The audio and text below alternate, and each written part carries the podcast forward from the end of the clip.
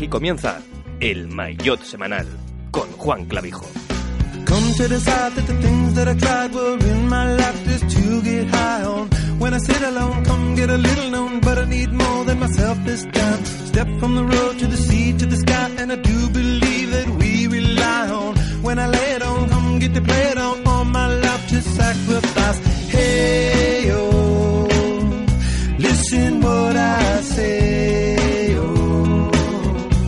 tal? Muy buenas, bienvenidos al Mayotte Semanal, bienvenidos a una cita más con el ciclismo, como cada lunes, subiendo el podcast a nuestra página web, también a los diferentes canales, tanto en iVoox, iTunes, Spotify y por supuesto a la página web de eurosport.es en una semana donde ya hemos conocido el recorrido del Tour de Francia 2020, con una característica principal que no es otra que la ausencia un año más de una contrarreloj larga, individual o por equipos, pero eso sí, con la subida a la Plans de Belfield a modo de cronoescalada el penúltimo día. Hasta 29 ascensiones con predominio de los Alpes y con esa salida en Niza el próximo 27 de junio, una semana antes de lo habitual debido a la cita olímpica. Desgranaremos los secretos mejor guardados de esta edición del Tour de Francia y por supuesto desmenuzaremos los puntos calientes de la que va a ser una edición destinada a los grandes escaladores.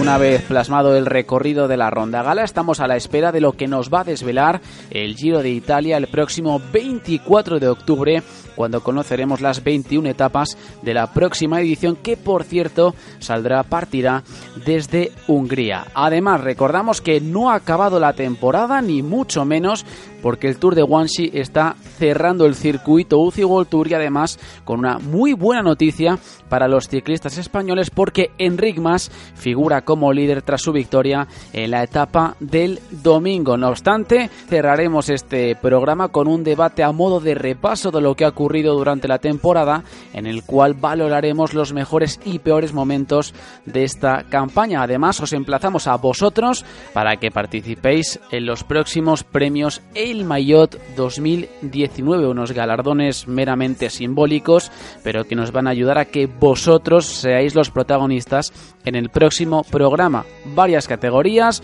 mejor equipo, mejor corredor, la revelación, la decepción, que iremos detallando en nuestro Twitter. Así que estad atentos porque vosotros, insistimos, seréis los jueces de estos premios.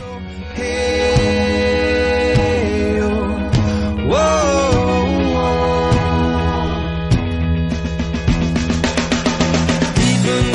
Y antes de empezar con el programa, os recordamos como siempre que nos podéis seguir en nuestras diferentes redes sociales, en Twitter bajo el nombre de arroba almayot-bajo, en Facebook, en Instagram. También os animamos a suscribiros a los canales de iVoox, iTunes y Spotify, a visitar la página web de eurosport.es y por supuesto a acceder a www.elmayot.es.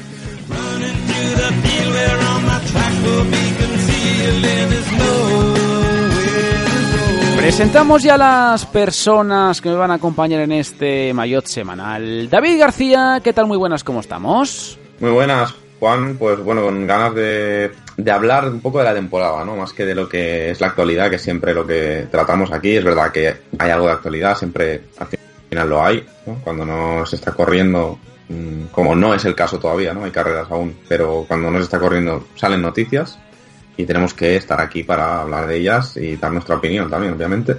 Pero ya digo que hoy la parte, la segunda parte del programa va a estar interesante porque vamos a hacer un poco de, de repaso, ¿no? Ya lo habrás, lo habrás comentado, pero yo creo que va a ser la parte más, al, al menos a mí la que más ilusión me, me hace de este programa. Sí, porque además aprovechamos estos programas siempre del final de temporada para eso, para hacer recapitulación un poco del año, para tratar de extraer conclusiones en la medida de lo posible, pero luego también intentaremos, como ya hicimos el año pasado, implicar también a la gente, a los que nos escucháis, para que como ya veníamos haciendo también, eh, ya digo, entre otras, otras temporadas, para que nos digáis vuestro mejor ciclista, la revelación de la temporada, pero bueno, eso ya lo iremos detallando durante el programa, pero ya digo que la intención que tenemos durante estos últimos tres programas que vamos a hacer antes de cerrar de manera oficial nuestra campaña, por así decirlo, es que vosotros pues seáis partícipes de ello y luego también no os preocupéis porque desde noviembre, principios de noviembre, que es cuando vamos a,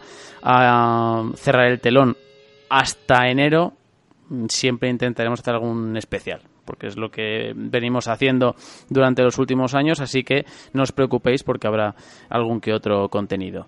Daniel Montes, ¿qué tal? Muy buenas, ¿cómo estamos? ¿Qué tal? Pues como dice David, aprovechando ya estas últimas carreras del año, ya lo poco que nos queda, y pensando ya en cosas nuevas para el programa de que el año que viene, o estos últimos programas, como dice David. Eh, es tu momento, ¿eh? Está siendo tu momento absoluto, ¿eh? ¿eh? no, te has convertido en un, en, un ser, en una figura más que mediática en estos momentos de la temporada, ¿eh? No sé cómo lo estás consiguiendo. Y la, broma de la broma de Tai se está yendo de las manos y ya entre Guanxi y carreras extrañas por África, Asia y, todos los continentes. Hombre, es que tú alimentas también la, situación. Tú el fenómeno lo estás alimentando hay que ir a esos nichos de mercado, no puedes ir a, a las carreras World Tour que al final las cubren mil personas o millones, hay que ir a las cosas que tiene poca gente igual que lo sigue, pero que nadie casi ofrece información. ¿Qué hemos tenido esta semana? ¿Qué hemos tenido? Más allá del Tour de Guanxi, que es una carrera con un recorrido mediático absoluto, que hemos tenido y que la gente se ha perdido. Pues hemos tenido la Japan Cup hoy, hemos tenido la Crono de las Naciones, hemos tenido una carrera también en Malasia y otra en Camerún. Hemos tenido pues cositas interesantes. Todo bien apuntado, ¿verdad? Sí, y esquematizado y plasmado en tu Twitter. ¿Eh? Arroba Vandercycling para que la gente lo pueda seguir. Y además está creciendo el número de seguidores. Vamos, eh, en un ratio de seguidor día mm, que ya nos gustaría a cualquiera de nosotros. Está por encima incluso de la media de la propia cuenta del Mayotte. O sea, increíble. No sé lo que está haciendo Dani, pero bueno, se está convirtiendo en una auténtica, eh, un auténtico fenómeno en los últimos días y bueno, pues va ganando seguidores ahí en sus redes sociales. Que por cierto, ya que estoy y hablamos de fenómenos y hablamos de, de mm, bueno, pues cosas que son se alejan un poco de la, de la normalidad o de lo que nosotros entendemos como, como rutina, David, tú lo comentabas después del último programa, es que no quiero que se me vaya la pinza porque sé que si no me voy a olvidar, lo comentabas después del último programa y es que hay un fan o un oyente, vamos a decirlo así, que se dedica a valorar la música que ponemos en cada podcast. Xavier González Razkin o Razkin. Eh, durante los Además no estar escuchando porque si queda sobre todo entiendo que las partes del principio, ¿no? Cuando hay los cortes. Sí. Y es muy curioso, ¿no? Que, que cuando bajas el nivel, Juan, haya alguien ahí para decirte, eh, a mí me pones temazos. Exacto, exacto, sí, sí, no puedo bajar la guardia.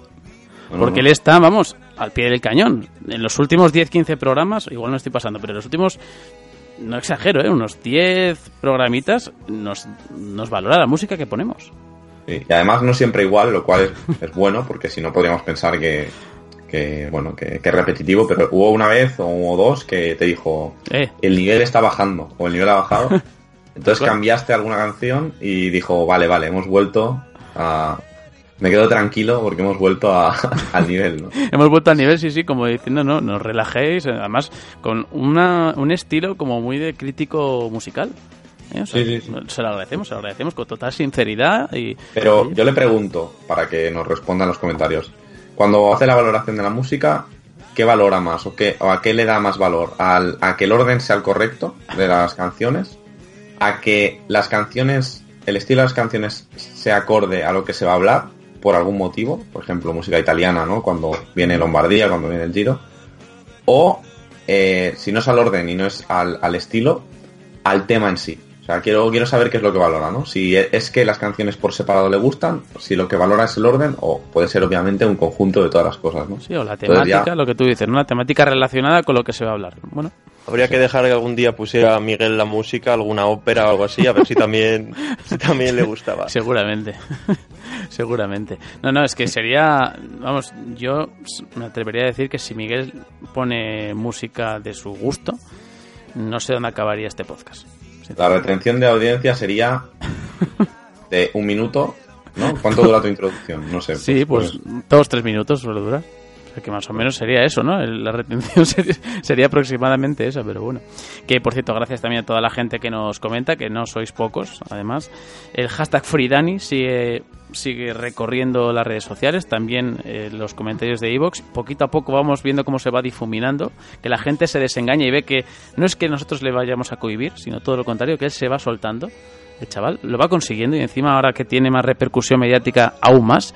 Así que bueno, pues eh, de verdad, hablando en serio, gracias por los comentarios durante todo el año porque siempre nos ayuda y por supuesto los likes que dejáis tanto en nuestras cuentas de redes sociales como en iVoox, que parece una tontería, ¿eh? pero nosotros, eh, aunque sean pues eso, 30, 40, 50, los que sean, a nosotros nos ayuda muchísimo, porque al final vemos que a la gente le gusta el programa, que eh, independientemente del momento de la temporada le siguen dando a me gusta, o sea que lo agradecemos enormemente y además, por supuesto, a la gente que nos sigue escuchando desde enero, que son unos cuantos y que continúan sumando o engrosando ese número de descargas semanales que siempre supera las 2.000. Así que, de verdad, gracias a todos por este programa y también por la compañía que nos hacéis durante todas las semanas. Nos quedan tres, el 111, el 112 el 113 antes de, finalizar la temporada. Qué mal número, ¿eh? el 113. ¿eh?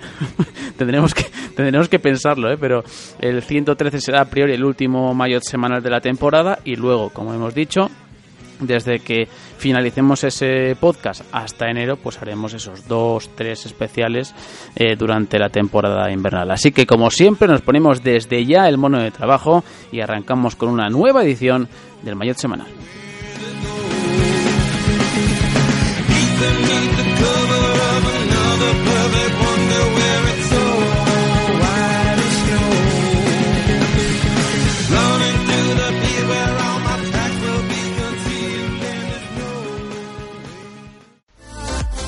Estás escuchando el Mayotte Semanal.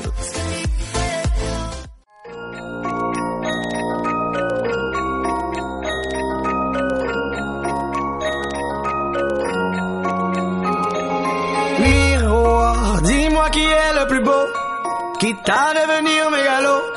Viens donc chatouiller mon ego. Allez, allez, allez. Laisse-moi entrer dans ta matrice, goûter à tes Personne ne peut m'en dissuader. Allez, allez, allez. Je ferai tout pour t'accompagner. Tellement je suis borné. Je suis bien dans ma bulle. Allez, allez, allez. Tout est beau, tout est rose, tant que je l'impose. Dis-moi qui est le plus beau.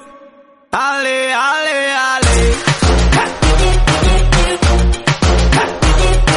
Empezamos ahora sí de manera oficial, como decimos siempre, para hablar de lo que ha ocurrido en los últimos siete días, para intentar desmenuzar esas noticias que se han ido eh, desparramando ¿no? del mundo del ciclismo, por supuesto con la prioridad absoluta de ese recorrido del Tour de Francia que se eh, presentó el pasado martes, ahí en el Palacio de Congresos de París, ese recorrido de la edición de 2020 que va a arrancar en Niza y que vamos a ir detallando, pero antes os recordamos que los amigos de Siroco siguen pendientes, por supuesto, de lo que está ocurriendo en el mundo del ciclismo, como una de las marcas que poquito a poco se va haciendo su hueco dentro del ambicioso y sobre todo con potente ¿no? marco del ciclismo profesional y por ello han sacado esa línea de maillots que ya presentamos en los eh, podcasts anteriores y a los cuales también tenéis acceso vosotros con un descuento personalizado para todos aquellos que escucháis el programa, así que accedéis a través de nuestra URL personalizada srko.co barra el maillot si os gusta alguno, lo añadís al carrito. Si os gusta también alguno de los modelos de gafas que tienen en su página web, también. Y en menos de 48 horas, cuando hagáis el envío, lo tendréis en vuestros respectivos domicilios. Dicho esto, sobre el Tour de Francia, tampoco queremos explayarnos demasiado porque es algo que también eh, subrayó David en programas anteriores, no sé si fue el último o el anterior, pero dijo que hablar ahora mismo de recorridos quizás se hace un poquito pesado y además no tenemos eh, ni mucho menos los perfiles ya detallados como suele ser habitual cuando estamos ya en abril, más o menos, cuando estamos en marzo, abril.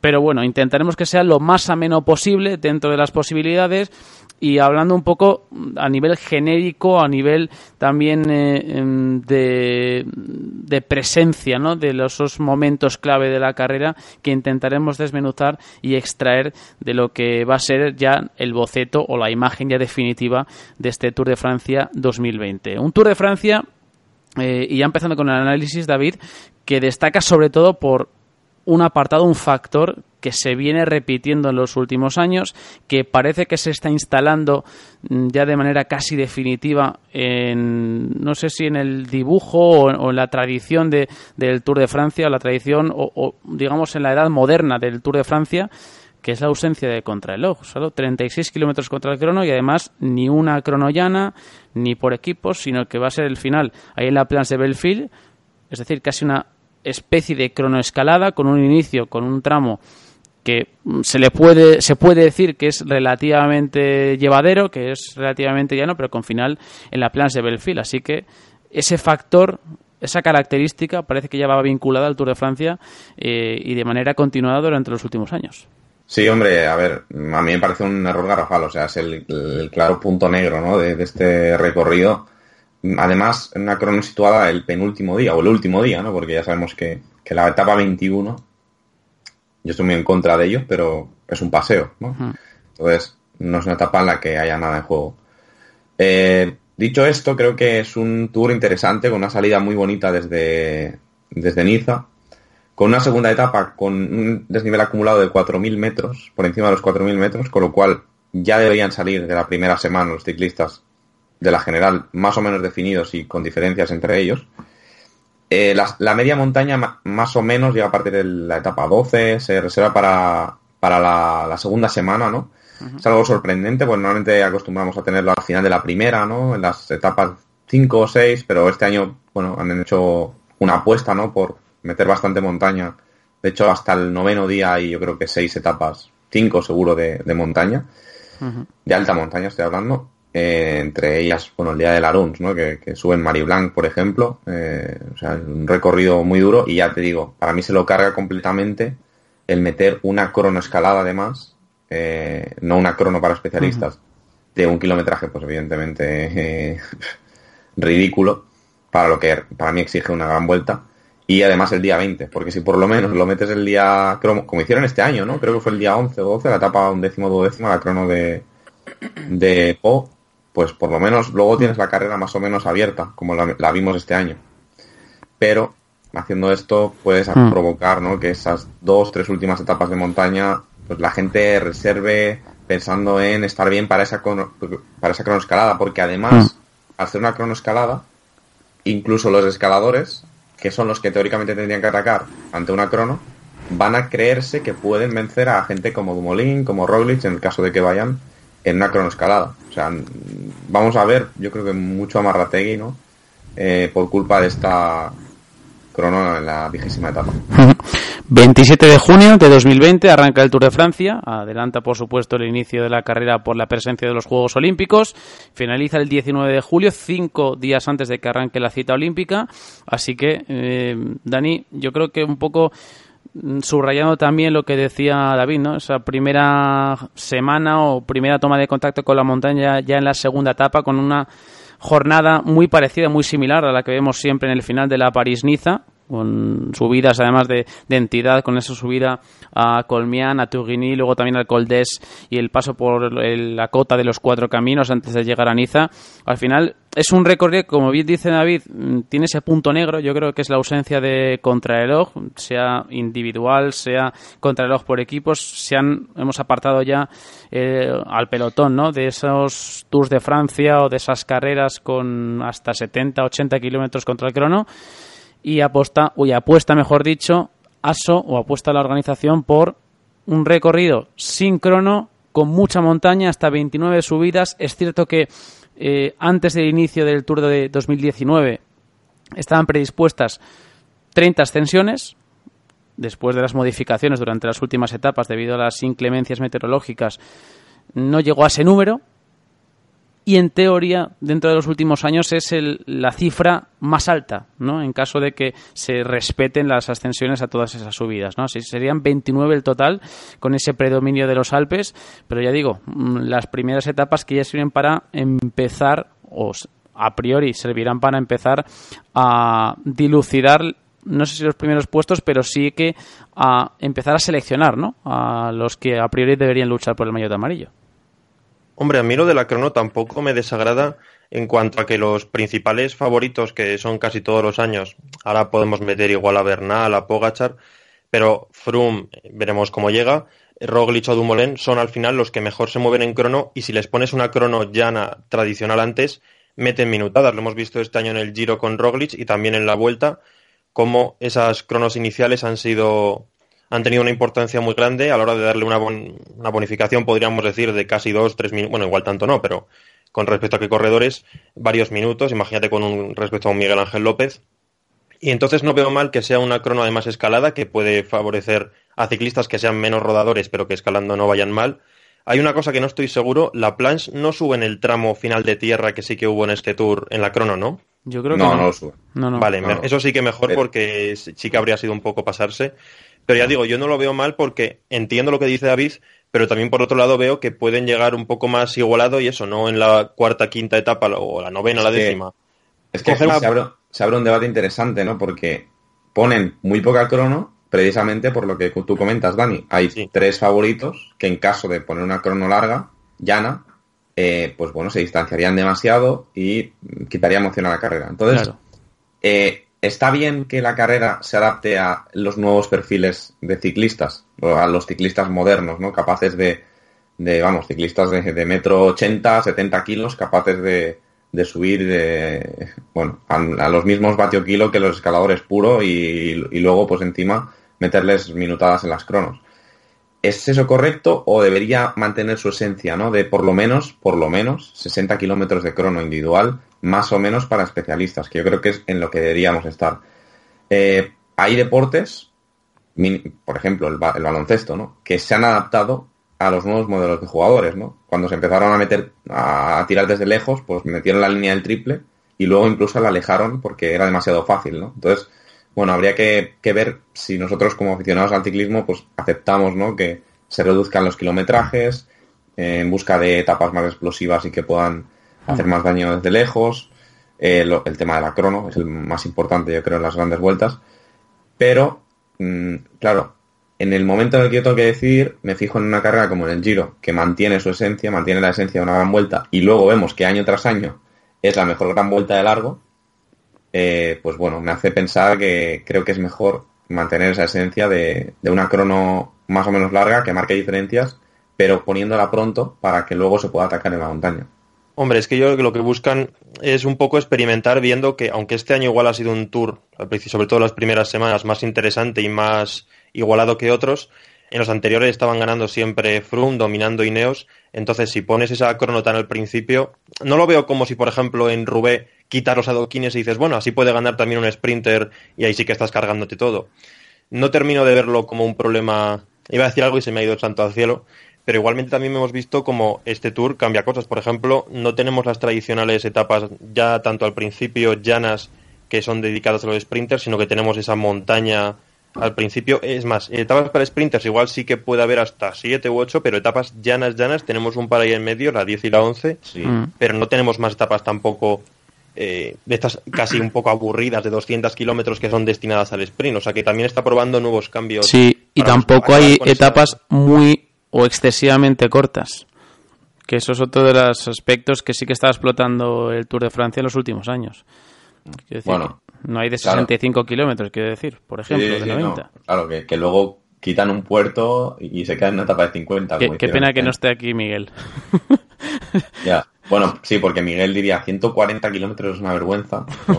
claro. A ver, a mí el kilometraje, precisamente en ese sentido, sí que me parece bien que se acorte, porque, a ver, no nos engañemos, el ciclismo hoy en día es más limpio de lo que lo era hace 25 o 30 años, ¿sabes? O sea, mmm, eh, no hay que engañarse, es, ya bien sabido que, que, los ciclistas no, tampoco lo van hoy en día, pero no iban con pan y agua eh, y bueno, pues hoy en día, pues bueno, algo en ese sentido se ha mejorado y yo creo que es verdad que los métodos de preparación y tal son más, bueno, más en teoría efectivos, más modernos, está todo más preparado. Sí, más sofisticado, vamos a decir. O sea, creo que meter una etapa de 260 kilómetros de montaña mm, no va a aportar mucho más que una de 180 con los puertos bien puestos. Sí.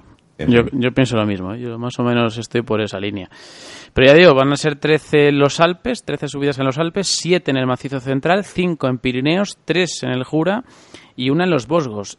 Esto quiere decir, insisto, que va a ser uno de los eh, Tours de Francia más montañosos de los últimos años, pero otro de las aptitudes o otro de los aspectos a tener en cuenta, eh, David, es que no existe la presencia de los grandes puertos de Francia. Quiero decir, Mont Ventoux, Tourmalet, Alpe d'Huez, otras las características, claro, por eso lo digo, que es la diferencia, ¿no? Que sí que también se puede eh, extraer o, visionar de después de esta presentación de un Tour de Francia que yo creo que va a ser puede llegar a ser interesante, pero va a depender un poco de cómo se lo tomen los corredores, como siempre. Da igual que tengas un, gran recorrido si luego los corredores no son capaces de aprovecharlo, pero bueno, Mm, un poco sigue la tendencia de los últimos años, ya digo, pero sin la presencia de, los grandes puertos de, Francia. Sí, hay solo cuatro finales en alto, lo cual es poco, ¿no? Viniendo de los nueve, diez que tenemos en la vuelta habitualmente. Y en el Tour últimamente había bastantes, eh, entonces, bueno, eso me parece bien.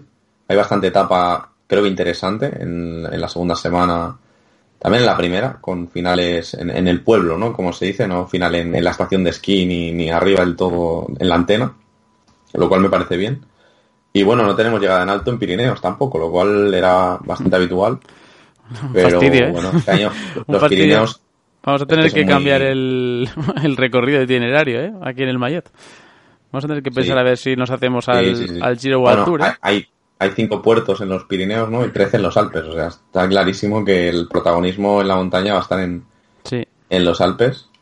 Y bueno, el macizo central también, obviamente, ¿no? Porque saliendo de, la Costa Azul, pues van a tener que, claro. que tirar para arriba. Claro, claro, si al final, además a los Pirineos se va enseguida.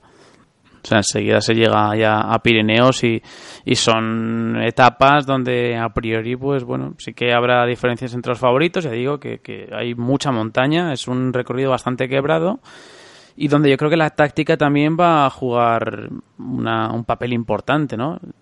Siempre a expensas de lo que ocurra el penúltimo día, que como bien ha dicho David, es uno de los factores clave. O sea, es un día marcado en rojo, obviamente, la penúltima etapa con esa crono de 36 kilómetros y la subida de la Plans de Belfield, que tiene un porcentaje que evidentemente, evidentemente no es una, una aberración, no es un infierno, pero después de tantos días sobre la bicicleta, después de tanto cansancio acumulado, una crono de estas características, pues seguro que hace diferencias. ¿Qué pasa? Que aquí se puede producir el efecto de, negativo, ¿no? El efecto inverso, ¿no? Es decir, ostras, pues puede haber mucha emoción, pero es que igual esto es lo que lo frena, ¿no? Estamos en la tesitura de siempre, ¿no? De ver si estos recorridos ayudan al espectáculo o realmente lo penalizan. Bueno, pues yo creo que saldremos de dudas más adelante. En cualquier caso, yo creo que el gran beneficiado de que haya un recorrido tan duro, con no mucha crono para competir contra sus rivales creo que es Bernal, o sea, creo que lo tiene muy bien. Sí, pues ya veremos, ¿eh?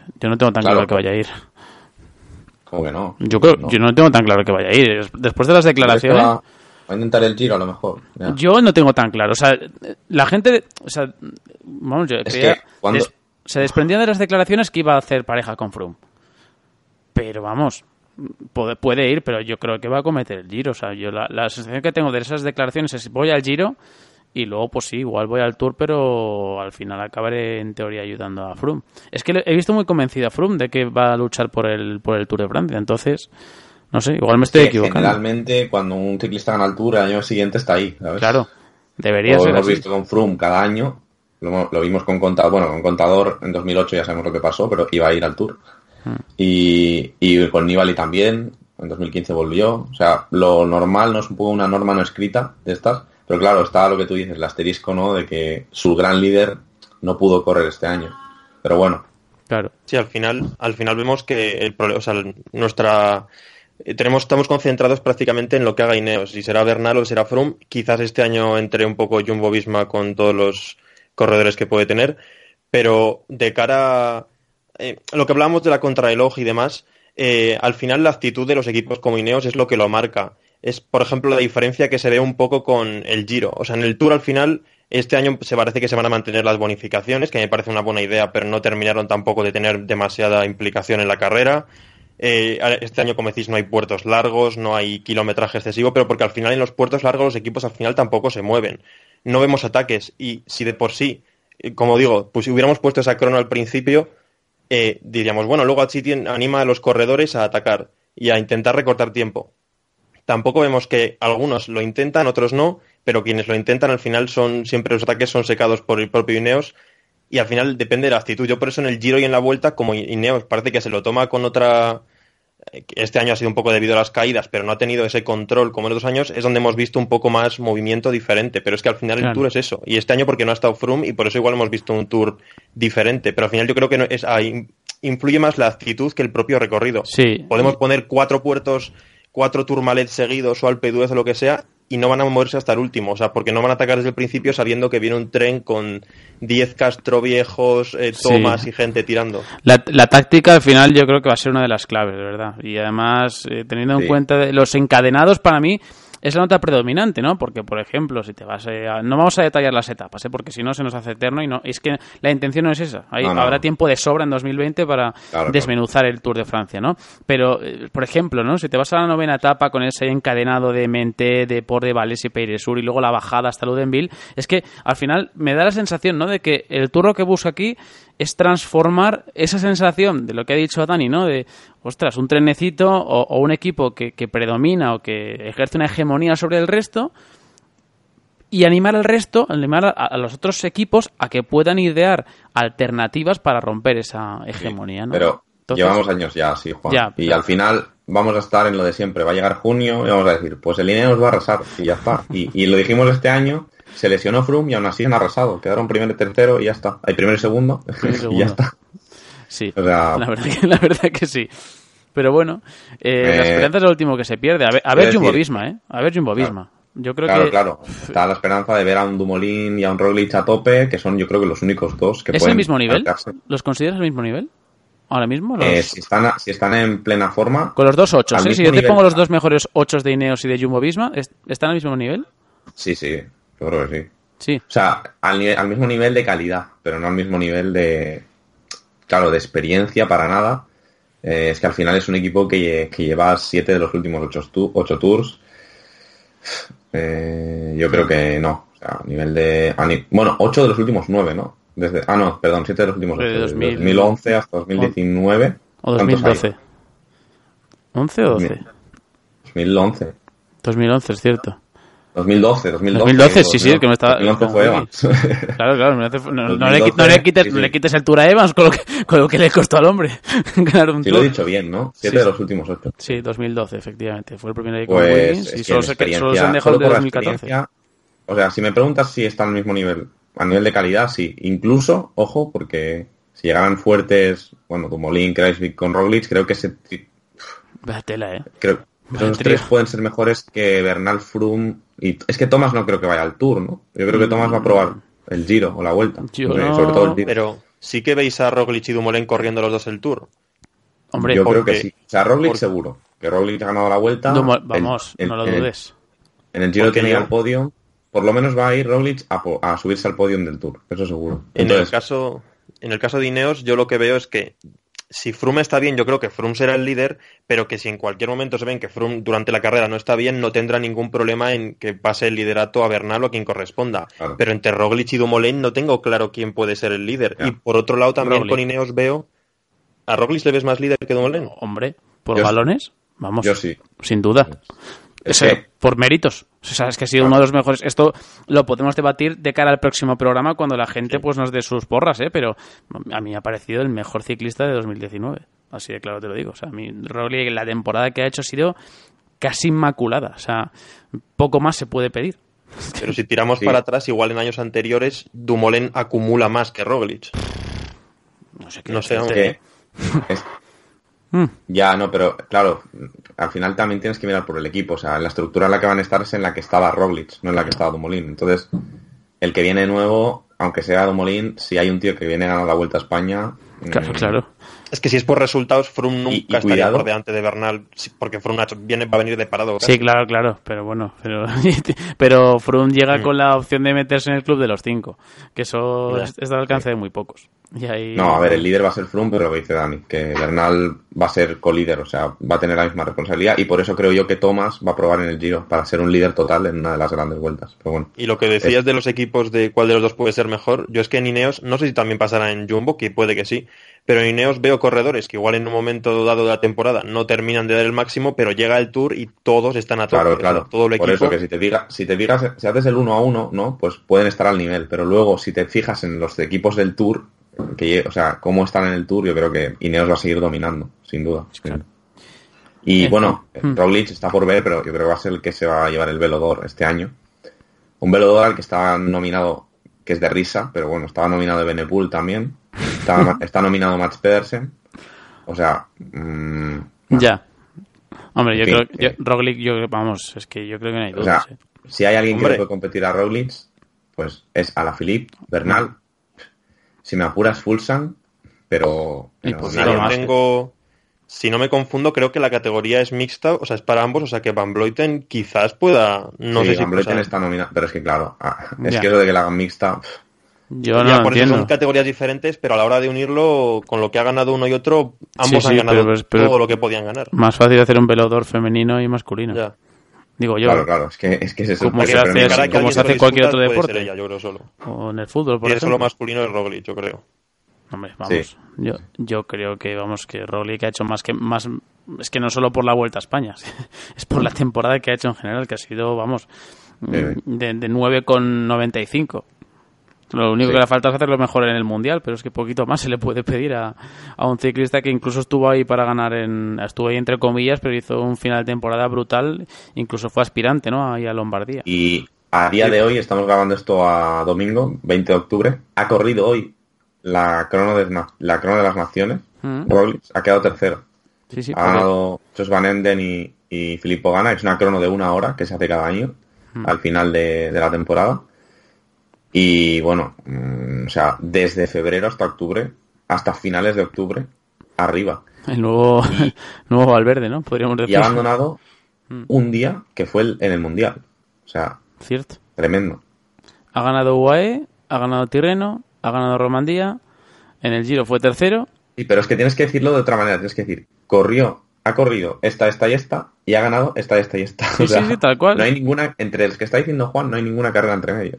Exacto, sí, efectiva- efe- es que no- efectivamente, efectivamente, no hay ninguna carrera entre porque ganó, debutó en UAE, ganó, fue a Tirreno, ganó, fue a Romandía y ganó, fue al Giro, hizo podio, hizo cuarto en los campeonatos nacionales de Eslovenia, Bueno, Fue el ganó la vuelta, primer- el primer día ganó. claro, ganó la vuelta. El, el- digamos que la mota de polvo o, o la pequeña mancha que tienes en los mundiales, que hizo decimos Claro, segundo en el de crono y abandonó el de ruta, pero es que luego ganó el Giro de Emilia, ganó los tres valles beresinos, hizo séptimo en Lombardía y acaba de ser tercero en la crono de las naciones. Ya. Sí, iba a decir que en comparación a la hora de pensar eso en el mejor ciclista, además de todo lo que acabas de decir, es que Bernal y Carapaz no quiero decir que ganaran de rebote, pero se lo encontraron un poco al final, entonces no tuvieron. Por ejemplo, yo casi vería mejor a la Philippe. Y luego tampoco eso, de no ha habido un gran dominador más allá de Alaphilippe en las clásicas que haya ganado varias carreras como para decir puedo comparar varios monumentos con todo lo de Roglic. Otra cosa es la expectativa con respecto a la realidad, que eso también ahí sí que podría entrar eh, a la Philip, ¿no? Porque después de lo que hizo en el Tour fue brutal, pero bueno, es complicado, es complicado. No obstante, esto lo dejamos para la semana que viene, que queremos cerrar aquí el capítulo del Tour, que si no se nos va seguramente a las dos horas como siempre, y queremos que sea un programa relativamente corto, relativamente corto dentro de nuestras posibilidades y dentro de nuestras capacidades, porque ya decimos que siempre decimos que va a ser corto y luego se va casi a las dos horas. Pero bueno, el Tour de Francia, que ya decimos, hemos dicho mínimamente un poco por dónde va a discurrir el, el Tour, más o menos con esas ascensiones que ya hemos comentado. Luego también podemos añadir el Col de Sudet, el Col de l'Auxerre, que también se va a acometer en este Tour de Francia, Puy-Magui, Col de Negón, o sea, son subidas y ascensiones que seguramente van a ser, ¿por qué no?, definitorias o por lo menos trascendentes de cara a poder eh, definir la clasificación general. Luego, eh, la subida Gran Colombier, que antes no la hemos mencionado, pero bueno, que luego también va a estar precedida de la subida allá al Col de la Biche y ya afrontando la última semana con ese final en Village de Lans, eh, la llegada también a Meribel en el Col de la Los, una subida bastante larga de 21 kilómetros al 7,8% en ese tramo final del, del Tour de Francia. También se va a subir la Madeleine y luego también el final ahí en la Roche-sur-Foron con otro encadenado eh, característico de este Tour de Francia y el paso también por la Comete Roseland, uno de los parajes más bonitos, sinceramente, del, Tour de Francia y probablemente de, esa zona. Y luego el Monte du Plateau de Glier, que hemos comentado fuera del podcast, cuando todavía no, estamos, no estábamos grabando, que fue aquella subida con este rato ¿eh? donde eh, pinchó Chris Froome en 2018 y aquí en el grupo del Mayotte causó cierta indignación porque eh, se, el grupo prácticamente se paró en seco para esperar a Froome después del pinchazo. Estaba lejos de meta, pero es que era la sensación esa de David de desidia, ¿no? De decir, jolín, es que entonces, si no lo soltáis aquí, ¿cómo vamos a soltarlo? Pues bueno, pues aquí fue Además, el, lugar recordar que se dio ese pinchazo en una situación en la que muchos equipos estaban vendiendo la moto, de que este año vamos a atacar, vamos a aprovechar cualquier eh, flojera, ¿no? del gran favorito de Froome, tal y, se dio justo, no sé si un par de días después, o sea, fue, fue todo muy, ¿no? Muy evidente. bueno, nos frotamos las manos todos cuando fue un pincho porque había equipos que habían prometido que iban a ganar el Tour, entre ellos AG2R, entre ellos Movistar, y no lo hicieron. Y bueno, pues decidieron, es verdad que estaba muy lejos de meta, pero es que es soltar o hacer esforzarse de más al gran líder, al gran favorito. Pero bueno, en fin, que es un debate que ya tuvimos en su día y, y hmm. bueno, si este año van a volver a conformarse los Roglic y compañía con ser terceros, como lo ha hecho Kreisvik este año, por ejemplo, pues bueno, perfecto, pero como aficionados aquí estaremos para criticar ese equipo. por supuesto que no lo dude nadie. Que no lo dude nadie, que aquí estamos para criticar independientemente de donde se suba el podcast. ¿eh? que por cierto que eso es algo que también la gente nos ha comentado mucho y, que no se preocupe, que seguiremos con esta línea que al fin y al cabo es la que nos ha llevado hasta aquí. Así que si a la gente es, lo que le gusta, por supuesto es lo que le vamos a dar. Y lo dicho, después de esas subidas allá a Cogmet de y luego también al plato de Glieg, luego ya llegaría la decimonovena etapa y la vigésima con esa crono de 36 kilómetros y el final en la Place de Belfield antes del paseo triunfal por las calles de, París. Y en la Place de Belfield, por cierto, que son 5,9 kilómetros al 8,5%. Así que también con rampas duras del 13-11%, o sea, no son unas rampas, eh, son exigentes por supuesto, pero mm, ya digo que todo ello viene precedido de, 20, de 19 días de competición que también van a ser más que exigentes. Dicho esto, cambiamos de tour. cambiamos del Tour de Francia al Tour de Guangxi, que sinceramente es una carrera que, como bien había, había dicho David en, en otros eh, programas, ¿no? que quizá no tenía una repercusión considerable en redes sociales, hay que decir que este año, Dani, la cosa ha cambiado, porque sí que lo estamos pudiendo ver. Fue, fue además de inesperado incluso el streaming en directo que se, se, anunció, no sé si fue el lunes mismamente o el martes, que se anunció que se iba a dar en directo y que vamos a poder ver las etapas. Y hoy, domingo, hemos podido disfrutar, al menos los que se hayan levantado, los intrépidos que se hayan levantado a verlo, lo han visto en directo, y los que nos hemos levantado más tarde, lo hemos visto en diferido de la victoria de Enric Mas. Sí, una carrera que, como dices, fue un día o dos antes, porque yo creo que el pasado programa o yo mismo dije que no había emisión o salí pensando eso. Y sí se anunció y se puede ver por Twitter y por Facebook con emisión en inglés, con buenos comentarios. Yo creo que la realización es la del Tour de Hainan por cómo son los rótulos y demás. Y pues era un, algo totalmente necesario. Ya se ha anunciado que de cara al año que viene las carreras HC, bueno, las Pro Series y demás van a tener que, por obligación, emitir X minutos de resumen o un directo, tanto en carreras masculinas, en femeninas, creo que en las del máximo nivel. Entonces, claro, una carrera World Tour como esta, que no tuviera ni una, ni siquiera tuviera, porque sí que tenía otros años información en redes sociales y demás para poder seguirlo y te hacen unos pequeños resúmenes, pero que no tuviera emisión en directo, pese a que sea un recorrido que no ofrezca mucho, por el mismo, por lo mismo hemos tenido también retransmisiones en Qatar, en carreras que tampoco ofrecen gran cosa, pero ha habido retransmisión. Y como dices, sí, hoy es la victoria de Enric Mas, muy con mucha facilidad. Era un puerto muy sencillito, apenas dos o tres kilómetros, con alguna rampa más dura al final, pero se le ha visto muy fácil.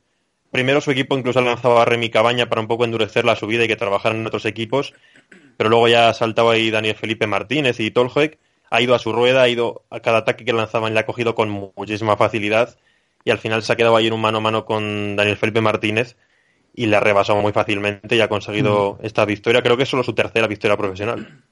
Por cierto, sí, eso te iba a decir que al final Enrique más, más allá de conseguir una de sus primeras victorias como profesional, porque recordemos que, como bien has dicho, tiene tres hasta la fecha, la más importante, la que consiguió en la Vuelta a España el año pasado, unida a la de la Vuelta al País Vasco, esta sería su tercera, pero eh, quería destacar la profesionalidad del propio Enric Mas, o sea que es un ciclista que cambia de equipo la próxima temporada y bueno, sinceramente creo que no tenía ninguna presión encima, eh, ninguna obligación moral y deportiva y bueno, pues eh, él sabe que De Koning fue el equipo que le dio la oportunidad de dar el salto al World Tour y digamos que la ruptura entre ambos va a ser lo más profesional y yo creo que amistosa posible. Así que también hay que destacar ¿no? el trabajo de, de un eh, Enric Mas que, bueno, pues a priori le quedan dos etapas por delante, no debería sufrir en exceso para mantener el, el maillot de líder y sea en Guangxi, ya digo, David, sea en China, sea en Australia, sea en, en Europa, sea donde sea, ganar una general de una carrera de World Tour siempre agranda tu palmarés, sea cual sea. Mira, si es Guangxi, pues mira, eso que te llevas, ¿no? Entonces, bueno, pues bueno, sobre todo muy contento tiene que estar el equipo, ¿no? Porque recordemos que Enric Mas se va el año que viene y normalmente estas carreras mm, no las suelen disputar ciclistas que se marchan, ¿no? O sea, bueno, ha habido solo dos ediciones, ¿no? Creo, la de Wellens y, la de Moscon. Sí, la de Wellens y la de Moscon y son mm. ciclistas que han permanecido en sus equipos, ¿no? Lo, habitual es ver a gente, bueno, a los que se van a ir, pues un poco ya pensando en el año que viene, ¿no? Y en el caso de, de Enric Mas, pues oye, la verdad que muy, muy bien. También buena noticia volver a ver a Diego Rosa delante en, carreras, ¿no? Eh, más o menos importantes. Ya lo estuvo en alguna de las clásicas italianas, pero bueno, llevaba un tiempo bastante mal. Y recordemos que el año que viene pues, va a estar con, con Nairo, ¿no? En, en Arkea. Y bueno, estas carreras, pues a mí como aficionado no me, no me llaman, no me atraen porque, bueno, eh, tampoco el recorrido es nada del otro mundo, son al final en sitios con poca cultura, aunque es verdad que mueven a bastante gente, ¿no? Al ser zonas. Eh, bueno, yo recomiendo particularmente el canal de YouTube de, de GCN en español, ¿no? Allí hay subidos unos vídeos de Oscar Puyol compitiendo el año pasado, creo, o hace dos, cuando se retiraba, eh, en Japón. Y la verdad es que te das cuenta de lo que puede mover el ciclismo sin llegar nosotros a ser conscientes, ¿no? Porque quizá vía Twitter no se promociona tanto y tal, pero que allí, en el propio país, tanto en China como en Japón, como donde sea, sí que se mueve muchísimo, se promocionan muchísimos las carretas. Así que, bueno, en este caso creo que era la Japan Cup de hace un año o dos, donde Oscar Puyol creo que abandonó y todo, pero se ve al tío, bueno, contando un poco lo que, lo que se vive allí, cómo se organizan las carreras y, está muy interesante, así que lo recomiendo. Y bueno, mm, casi que me parece más interesante esa, esa clásica japonesa que, el Tour de Guanchi, ¿no? Que quizás todavía pues es demasiado nueva. Eh, mm. y aunque vayan muy buenos ciclistas, pues bueno, a mí por lo menos me atrae menos, ¿no? Le falta, le falta algo. Bueno, a Dani, a Dani no le falta nada. No, Es idílico para él. También es que me pilla igual el principio de la NBA, ¿no? Me, llaman ya otras cosas, que soy muy fan del ciclismo, pero, pero claro, mm, ¿sabes? Según qué carreras, pues ya digo, oye, esto ya no, no puedes sacar muchas conclusiones, ¿no? De una carrera como esta, en la que después ya los ciclistas o van a menos su forma o se van a ir de vacaciones después, o sea que... Claro. Bueno, no, obstante, no obstante, lo que sí que se puede extraer en claro, eh, Dani, y es una noticia más que positiva para España, es que, eh, bueno, matemáticamente todavía no se ve reflejado en la web de la Unión Ciclista Internacional. Cuando subamos el podcast sí que estará ya reflejado porque se actualiza cada lunes, pero eh, a priori, de manera matemática, España va a tener cinco ciclistas en los Juegos Olímpicos. Después de la victoria de Enrique Mas y un poco de los acontecimientos sucesivos de la última semana, todo parece indicar que finalmente sí que va a poder estar entre esos seis primeros puestos que otorgan esa posibilidad de llevar a cinco ciclistas a los Juegos Olímpicos. Sí, porque al final a esta carrera creo que no venía ningún esloveno, así que con esos puntos de Enrique Mas, si ya de por sí estaba España por delante, ahora todavía más, Luego creo que comentaremos un poco quién puede ser un poco esa opción. Antes de decir nada, creo que la carrera que, no sé si la que decía David era el Taiwan con Challenge, no sé si es la misma o era Japan Cup. Y con respecto a los corredores que decía si cambiaban de equipo, por ejemplo, aquí tenemos a Mateo Trentin, que va a cambiar de equipo, pero está ahí metiéndose en todas las llegadas. Aún no ha ganado porque ganaron Gaviria, Ackerman y un sorprendente Daniel McClay, que le tenía yo un poco perdido porque no ha hecho grandes resultados y, consiguió en esta segunda etapa. Cambia de equipo también, ¿no? McLean. Sí, McLean se va, lo diría, al Arkea también. Y bueno, es que han otras dos opciones porque las dos etapas que quedan son con alguna cota. En la tercera etapa sí que vimos cierta selección porque había un circuito con una cota que al final ciclistas como Gaviria se quedaron y al final por eso le facilitó a Ackerman o a Trentin. Ahora tendremos alguna cota antes de llegar a meta, pero lo suyo sería un sprint. Y como dices, sí, ahora España con esos con esos puntos ha conseguido extra, se parece que podría asegurarse el tener una plaza más en, el, en los Juegos Olímpicos que antes hablábamos que no sabemos si puede ser obligatorio que uno de esos corredores doble crono y ruta, por lo que condicionaría un poco su participación. Y habría que ver a quién se puede elegir, porque claro, al ser solo cinco corredores, que aunque son muchos, o sea, aunque son el máximo, siguen siendo pocos, la selección es muy concreta y ya no se puede coger, digamos, grandes gregarios, sino hay que ir a los, a los mejores. Es que coger a los cinco... Yo lo, veo, fácil, o sea, creo que hay cuatro que son fijos, que son Valverde, Landa, Enric Mas y Marc Soler. O sea, yo creo que esos cuatro, si no pasa nada extraño durante la temporada, van a ir sí o sí. ¿Tú crees? Yo creo que ¿Al sí. ¿Al 100%? Al 100%, sí, al 100% si están bien, obviamente. Si no viene de haberse caído o de haber abandonado hace un mes... O sea, ¿tú no meterías ninguno de los Izaguirre antes? No, yo no. O sea, creo que el quinto puesto va a ser para uno, uno de los Izaguirre, yo no Gorka creo, ¿eh? ¿Y Omar, pero, por ejemplo, Pello? Claro, pero está, está Omar, está Pello, está incluso, eh, se me hace más complicado verlo, pero bueno, estaría también la opción de, lo diré, de Jesús Herrada, de Luis León Sánchez, David de la Cruz o Miquel Nieve. Yo creo que son los nombres, claro, que si luego llega el Giro y Oscar Rodríguez gana dos etapas y queda el sexto, pues, pues igual tienes que pensar, oye, eh, hay que adaptarse. O Fernando Barceló. Bueno, ya he puesto, ya he puesto es verdad, oye. ya, pero ¿sabes lo que pasa? Que estas carreras sí. son muy largas. Son sí, 270, ¿no? 260 kilómetros, no sé. Son larguísimas y necesitas a gente ya con el físico hecho. Seguro, ¿no? seguro que él te contestaría que se lo tiene que ganar. tal y como, sí. tal y como nos lo planteó la semana pasada, que por cierto, qué gran entrevista y a la gente le encantó. Pero efectivamente, seguro que él nos diría eso. Primero me lo tengo que ganar y a ver si, si después se hace posible. Pues sí es, no, no, queda otra, ganarse la, el puesto y también un poco depende de la de lo que plantee Montparler, claro. Depende de lo que plantee. Es que yo comentaba por Twitter que, o sea, da muy por hecho que Valverde, Landa, Soler y más iban, iban fijos. Yo, como quinto puesto, dije Johnny Zaguirre a día de hoy. Y, y hay gente que se pregunta, o yo no sé si lo hacen a, para picar o qué, pero hay gente que de verdad cree que Landa no merece ir. Es que Landa es que... está en un momento Pero, de Landa... increpar o por lo menos de, de, sembrar ciertas dudas.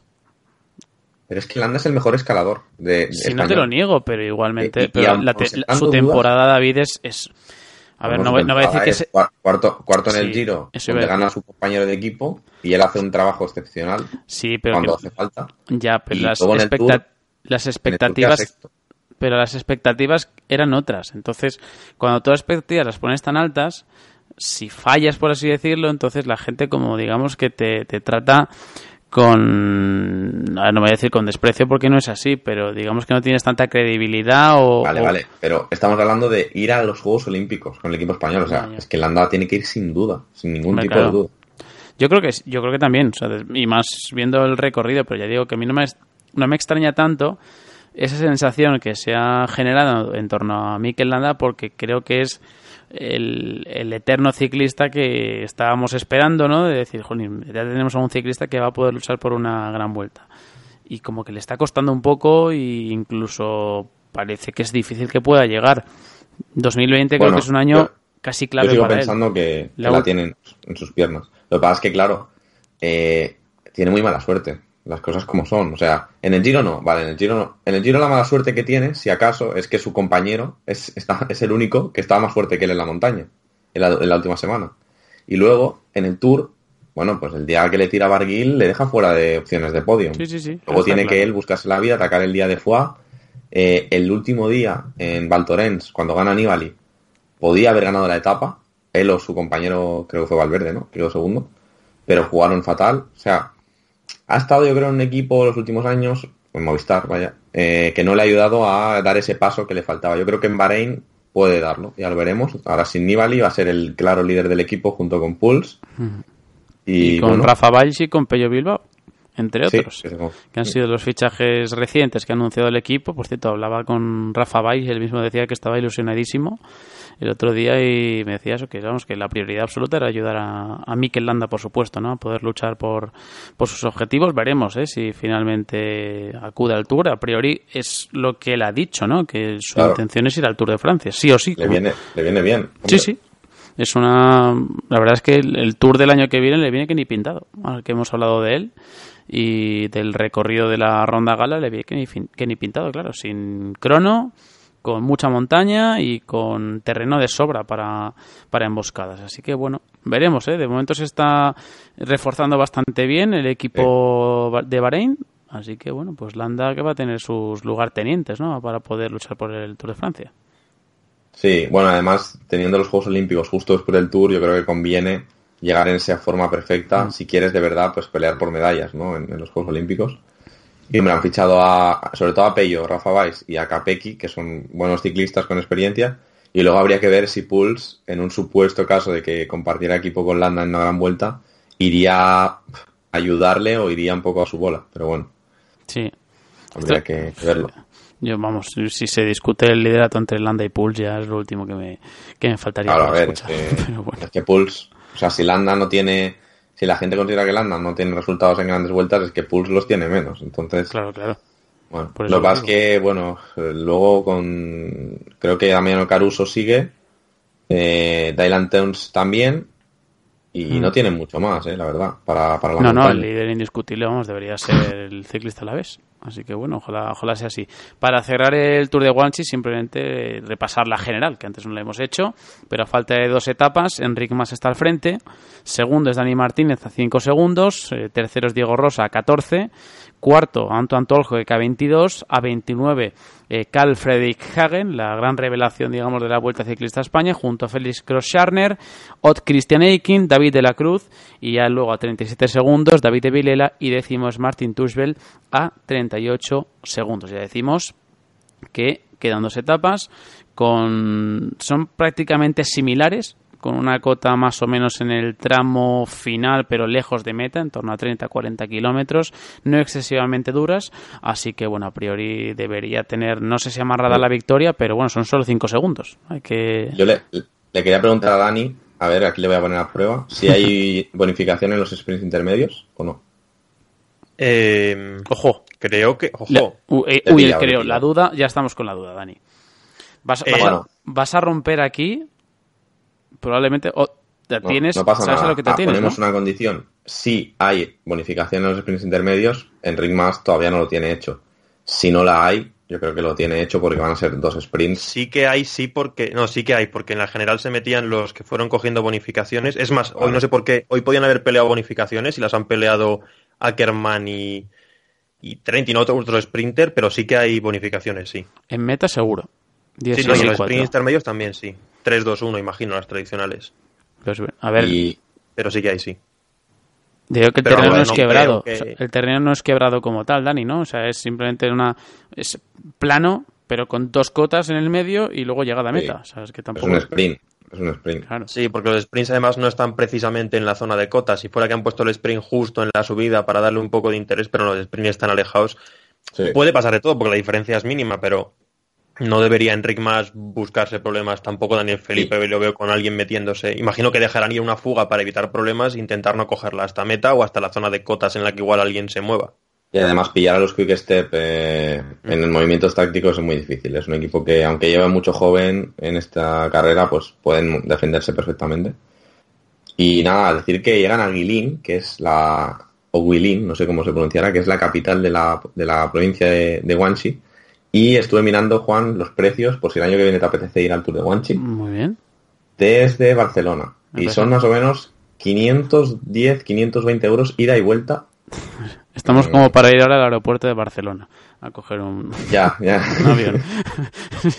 a ver, búscame, búscame otro, otro origen, anda. Pero, oye, ser. que no está mal, ¿eh? 520 euros a China, un vuelo de ida y vuelta, es barato, ¿eh? Sí, sí. Pasa que, claro, yo tampoco sé que... Ahí estará haciendo buen tiempo, yo creo. No sé. Bueno, Ahora ahí igual con la contaminación que hay, no sabes si es de noche o de día. No creo en Guanchi que haya mucha... Nah, en. Guanchi creo que no. Sí que es cierto que comentabais que era uno de los lugares, digamos, más... Más paradisíacos, Paradisíacos, ¿no? Se iba a decir, idílicos y llamativos, ¿no? Que utilizaban incluso para alguna escena de película, para rodar. Hay Sí, alguna sí. escena de película. Así de, fantasía, ¿no? O sea que... Sí, sí, sí. Es que, bueno... He visto un alguna, alguna que otra instantánea, sí, la verdad. Lo Por- que sí que sí. habría que hacer son algunas escalas. Pero bueno. Ah, sí. Escalas y Por ejemplo, eh, mira, te, te, te digo una. Espérate, si sé las escalas. Escala en... Saliendo de Barcelona, escala, vuelo a París, ¿vale? Mm. Eh, te tienes que estar cinco horas y media en París. Ah, muy bien. Entonces vuelo a Pekín, capital. Eh, te tienes que estar seis horas en Pekín. Y luego desde Pekín coges un vuelo interno con una aerolínea china y eh, llegas a, a Guilin, que es Ah, pues donde llevadero, ¿no? De- del tour de Guanchi. Pues llevadero. Para quedarse ahí una semana, la verdad es que pegarse un día en un, en un avión está bastante bien. Genial, Sí, vale, sí. pues lo apunto. Que, madre mía. Por cierto, solo como dato, el ganador eh, o el de las últimas dos ediciones, el ciclista que salió victorioso en esta etapa ahí en, en eh, siempre después ha ganado el Tour de Guanchi.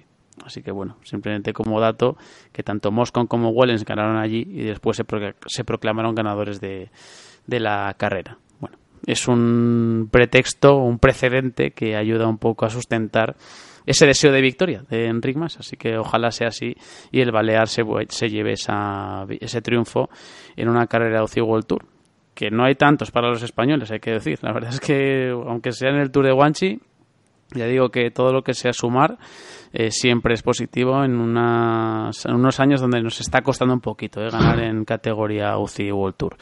En fin, hacemos ahora una pequeñita pausa y enseguida estamos de vuelta con un debate que te hemos preparado para esta edición del Mayotte Semanal. I couldn't cut it as a poor man stealing. Tired of living like a blind man. I'm sick aside without a sense of feeling. And this is how you remind me. This is how you remind me of what I Estás escuchando el Maillot Semanal con Juan Clavijo.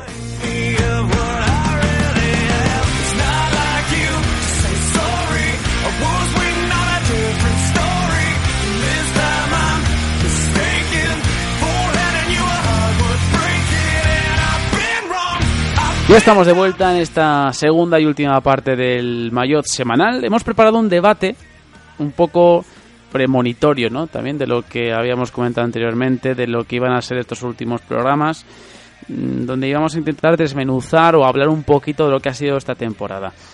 Inicialmente mm, hemos querido eh, centrarnos en lo que son los momentos clave, ¿no? Los momentos y las carreras que quizá más nos han decepcionado y por supuesto más nos han agradado. Es simplemente un preámbulo, ¿vale? Un aperitivo de lo que queremos montar de cara al próximo programa, que es lo mismo que hicimos el año pasado. Como sabemos que hay muchos que no estabais con nosotros el año pasado, la temporada anterior, que era su error, por cierto, eh, queremos que la gente se entere, ¿vale? Para que la gente pueda participar, para que los oyentes podáis uniros a la causa y ayudarnos a elegir a los vencedores de cada categoría en los premios El Maillot 2019. Son premios simbólicos. Y hemos regalado bastantes cosas durante el, durante el año, gracias a los amigos de Siroco, pero en este caso son premios simbólicos para los corredores o para el equipo, para, eh, para las carreras que, que elijamos, ¿no? Ya digo, esto simple, simplemente es un repaso en lo que vamos a hacer hoy, muy genérico de la temporada, pero quedándonos con esos momentos clave que a cada uno pues seguramente nos hayan gustado más o menos. Pero de cara al próximo programa, estad atentos a nuestras redes sociales. Recordad en Twitter, arroba el bajo donde publicamos absolutamente todo, porque ahí vamos a publicar el tweet al cual tendréis que responder, si queréis y si es posible, con el hashtag para que nos indiquéis vuestra elección en las diferentes categorías. Las categorías están por definir, no van a cambiar mucho con respecto al año anterior, que eran mejor corredor eh, o corredor o la mayor decepción, la, revelación y no sé cuál me he dejado por ahí, pero bueno, y el mejor equipo. Y el mejor equipo, efectivamente, las cuatro categorías que habíamos elegido. Entonces, para este año no sé si ampliaremos el espectro o lo dejaremos así. Entonces, como no lo hemos decidido todavía, estad atentos porque lo subiremos lunes o martes. A más tardar porque queremos ah, mm, sumar el máximo número de porras posibles para luego ir sumando los puntos y establecer eh, el mejor ciclista, la gran, la gran, revelación, la decepción, el mejor equipo, etcétera, ¿vale? Así que estad atentos porque queremos que vosotros seáis los verdaderos protagonistas de ese penúltimo programa y ya de cara al último, pues ya veremos qué hacemos. La verdad es que mm, como no habrá ciclismo, por lo menos de con cierta repercusión o cierta trascendencia, haremos algo un poquito también especial, ¿vale? Así que estad atentos porque queremos que en estos programas sí que seáis vosotros un poco más protagonistas de lo que lo habéis sido durante todo el año, que por supuesto habéis tenido también esa cuota de, protagonista, de protagonismo bastante amplia porque sois vosotros los que nos hacéis crecer cada día y cada semana con ese número de descargas que, vamos acumulando. Así que gracias, como, como, siempre decimos, y estad atentos a las redes sociales para que podáis participar. Dicho esto, eh, para realizar un pequeño esquema de lo que vamos a hacer. Tampoco se nos va a ir demasiado de tiempo porque queremos que sea bastante picadito. Pero, por ejemplo, David va a decir, en primer lugar, cuál ha sido para él el mejor momento y peor momento de la temporada. ¿no? Luego también lo dirá Dani, lo diré yo, por supuesto, pero intentaremos que surja un debate ¿no? a raíz de todo ello. Eh, luego, mm, intentaremos también extraer o, intentaremos también decir cuál va a ser el mejor, o para nosotros cuál ha sido el mejor, la mejor y peor carrera de la temporada, lo cual, por cierto, no está reñido con el mejor momento. Quiero decir, a mí me puede haber parecido que el mejor momento de la temporada haya sido un ataque, yo qué sé, de, de Benepool, pero la mejor carrera para mí ha sido otra. Entonces, bueno, para que la gente entienda un poco la mecánica y, por supuesto, os animamos a sumaros a los comentarios para que nos digáis, oye, mira, pues a mí me ha parecido que el mejor momento ha sido este y la mejor carrera ha sido esta. O me ha decepcionado esta carrera, pero este momento tampoco me ha gustado absolutamente nada. Bueno, pues esa es un poco la dinámica, ¿vale? Así que, David, eh, por alusiones. Mm, bueno, cuéntanos. Como mejor momento deportivo, obviamente, eh, me voy a quedar con el sprint de Matthew Van Der Poel en, en porque bueno, es el, yo creo que el único momento de esta temporada, normalmente hay dos o tres durante el año, este año yo creo recordar que solo he tenido uno en el que me levanto de la silla y el corazón se me ha puesto a 180 pulsaciones estando sentado. O sea, fue tremendo como cogió el mando de ese grupo perseguidor en el que iban varios ciclistas. Bueno, no sé, recuerdo a Simon Clark y no, no me viene nada más, pero de los que estaban por ahí persiguiendo a Fulsan y a, a la Philippe. Cómo la típica escena, ¿no? En la que los dos primeros se miran y acaban llegando siempre, no sucedió porque Van Der Poel dio todo lo que tenía para llegar y luego cómo sprintó. O sea, eso fue, esos, esos dos últimos kilómetros fueron lo mejor para mí del año, con mucha diferencia sobre los segundos. Es que fue brutal. ¿eh? Y, y no sé, digo el peor también o vamos de momento con el mejor. Vamos con el, de momento con el mejor, a ver si coincide con alguno. Mejor momento, ¿eh? No mejor carrera. Mm. Mm, Dani. Yo, eh, bueno, el de Vanderpool, por cierto, yo también lo tenía como mejor momento. Eh, yo incluso lo ampliaría no solo a esos dos kilómetros, sino los 20 o así que hace remontadas y viniendo desde atrás. A mí, a ver, lo que dices tú de levantarme del sofá, yo los momentos anteriores que recuerdo son el mundial este de Sagan que estábamos a ciegas, el mundial de Valverde. Y esta carrera, el problema a mí que tuve con ella es que no la pude ver en directo, la vi en diferido, ya había leído algo de Vanderpool en Twitter. Ah. Y claro, yo vi que estaba ya 20, 30 kilómetros, le vi descolgado y digo, bueno, ¿será que se ha caído o algo? Porque no había visto que hubiera ganado, había visto la palabra Van Der Poel mucho. Y digo, algo habrá pasado. Le veo remontar, le veo remontar y, joder, me pareció increíble. O sea, para mí mi mejor momento también es ese, pero tengo otros secundarios que he puesto aquí porque me imaginaba que, que seguramente íbamos a repetir. Yo tengo, yo tengo seis o siete secundarios, pero bueno. Ah, ahora, entraremos en un debate, pero bueno, mm. que, la gente, bueno, para que la gente también que se sume, ¿eh? o sea, que, diga alternativas también, porque el de Vanderpool la verdad es que es uno de los que va a predominar, sin duda, pero bueno, que la gente también pues nos diga, oye, pues que os olvidáis de este, os olvidáis del ataque de, yo qué sé, de fulanito, de, de que puede ser subjetivo. claro, claro, por supuesto. Ah. No tiene nada que ver, o sea, pues esto es completamente subjetivo, por ejemplo, Dani no lo vivió in situ, en directo, y quizá no le transmitió tanto, ¿no? Pues bueno, pues eso puede ser un paralelismo con lo que puede ocurrir con otra gente. Y pues esto no lo vi en directo y no me despertó tanto interés, pero sin embargo vi el ataque de Benepul en San Sebastián y vamos, me volví loco. Pues ya está, para que la gente pues que sepa la mecánica. Venga, Dani. Entonces eso, yo mi mejor, aunque no lo vi en directo, yo creo que el mejor momento es el de Vanderpool. Y como dice David, si tenemos ambos secundarios, no sé si prefieres que les digamos ahora o después de que tú hayas dicho el tuyo principal. No, no, tú no te preocupes. Secundarios yo tengo, bueno, aparte de Vanderpool, tengo la clásica que ganó, o sea, el ataque de Benepool yéndose solo, solo, solo. Que ya tengo, como dices tú, si te parece, ves diciendo y digo si lo tengo o si me falta. Vale. Bueno, el de Benepool entiendo que sí que le tienes, ¿no? No, este me falta, porque es subjetivo y yo no lo viví muy, muy entusiasmado. Ya estamos. Bueno, luego tengo ya estamos, la eterna lucha de David con el Benepool. Soy muy orgulloso. Ya, ya, ya lo veo ya.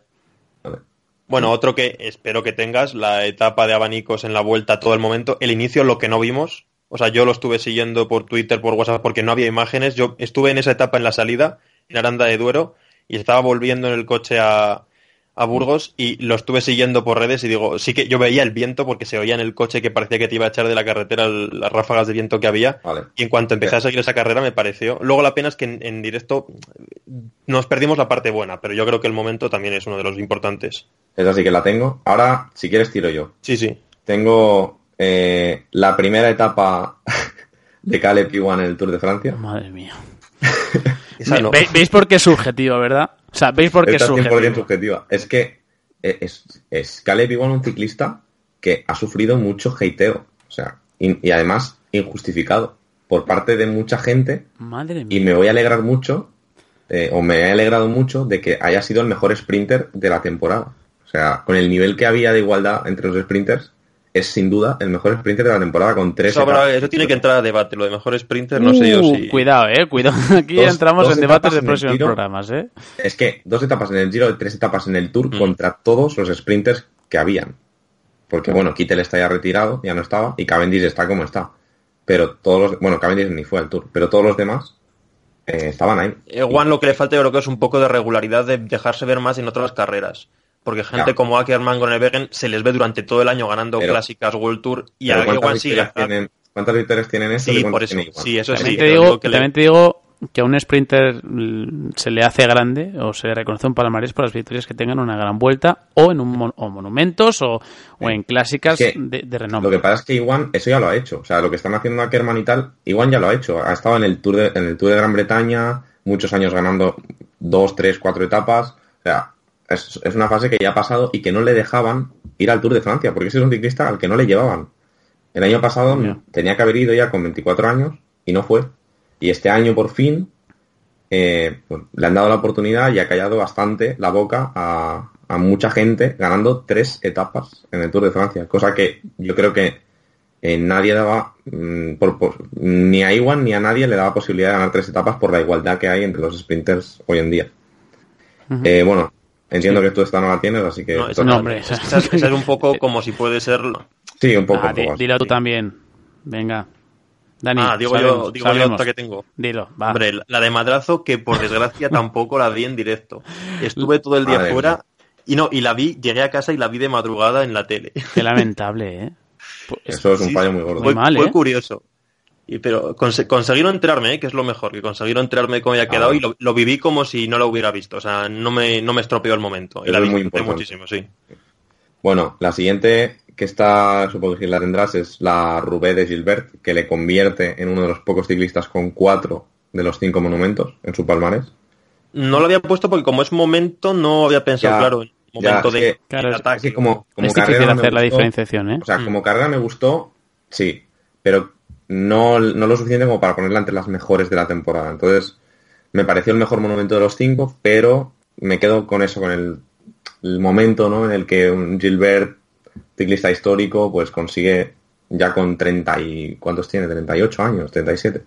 Ganar el cuarto monumento y le queda solo pues San Remo para, para ser eh, Dios, ¿no? ya estaría. Madre mía. Yo, a ver, a mí me cuesta. Yo, si me tengo que quedar con un momento, es que los habéis dicho prácticamente todos.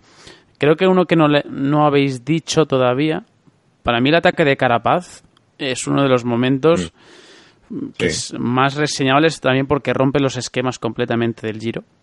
de cómo Sí, se sí. estaba de cómo se estaba llevando a cabo porque creo que marca un antes y un después en, en la visión que tenemos de Movistar de que es capaz de hacer cosas inesperadas y que realmente tenía una base sólida para poder hacer movimientos tácticos con, con cierta lógica y también porque era el más fuerte del Giro de Italia. Entonces, yo me quedaría de los que no habéis dicho y también suscribiendo los que habéis ya comentado, yo además añadiría el de Carapaz. Y Sí. que este creo que también lo tienes, eh, David, el triplete de Pogachar. Pero es que no sé, Sí, eh, sí. por momento, o sea, pero sobre todo la última victoria. El último triunfo. cronológico, mm, por grandes vueltas, tengo. eh, en el Giro tengo solo la victoria de Chávez, después de muchos años pasándolo mal, bueno, un par de años pasándolo mal, volver a. es verdad que el año pasado ya ganó, eh, cuidado. Pero fue una victoria en la que su compañero de equipo, pues al final le dejó ganar, ¿no? Porque iba a ganar Simon eh, y dejó a Chávez pasar primero por el Etna.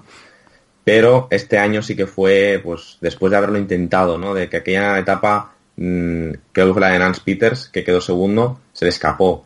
Pues al final en, en- no recuerdo cómo era el nombre del puerto, no sé qué de Castrocha, algo así. Es que no me acuerdo, San Martino de Castrocha, algo así. No, no recuerdo cuál era, pero ganó y a mí me emocionó bastante esa victoria de un ciclista que es súper majo, súper simpático y que, bueno, yo creo que es de los más mediáticos del pelotón.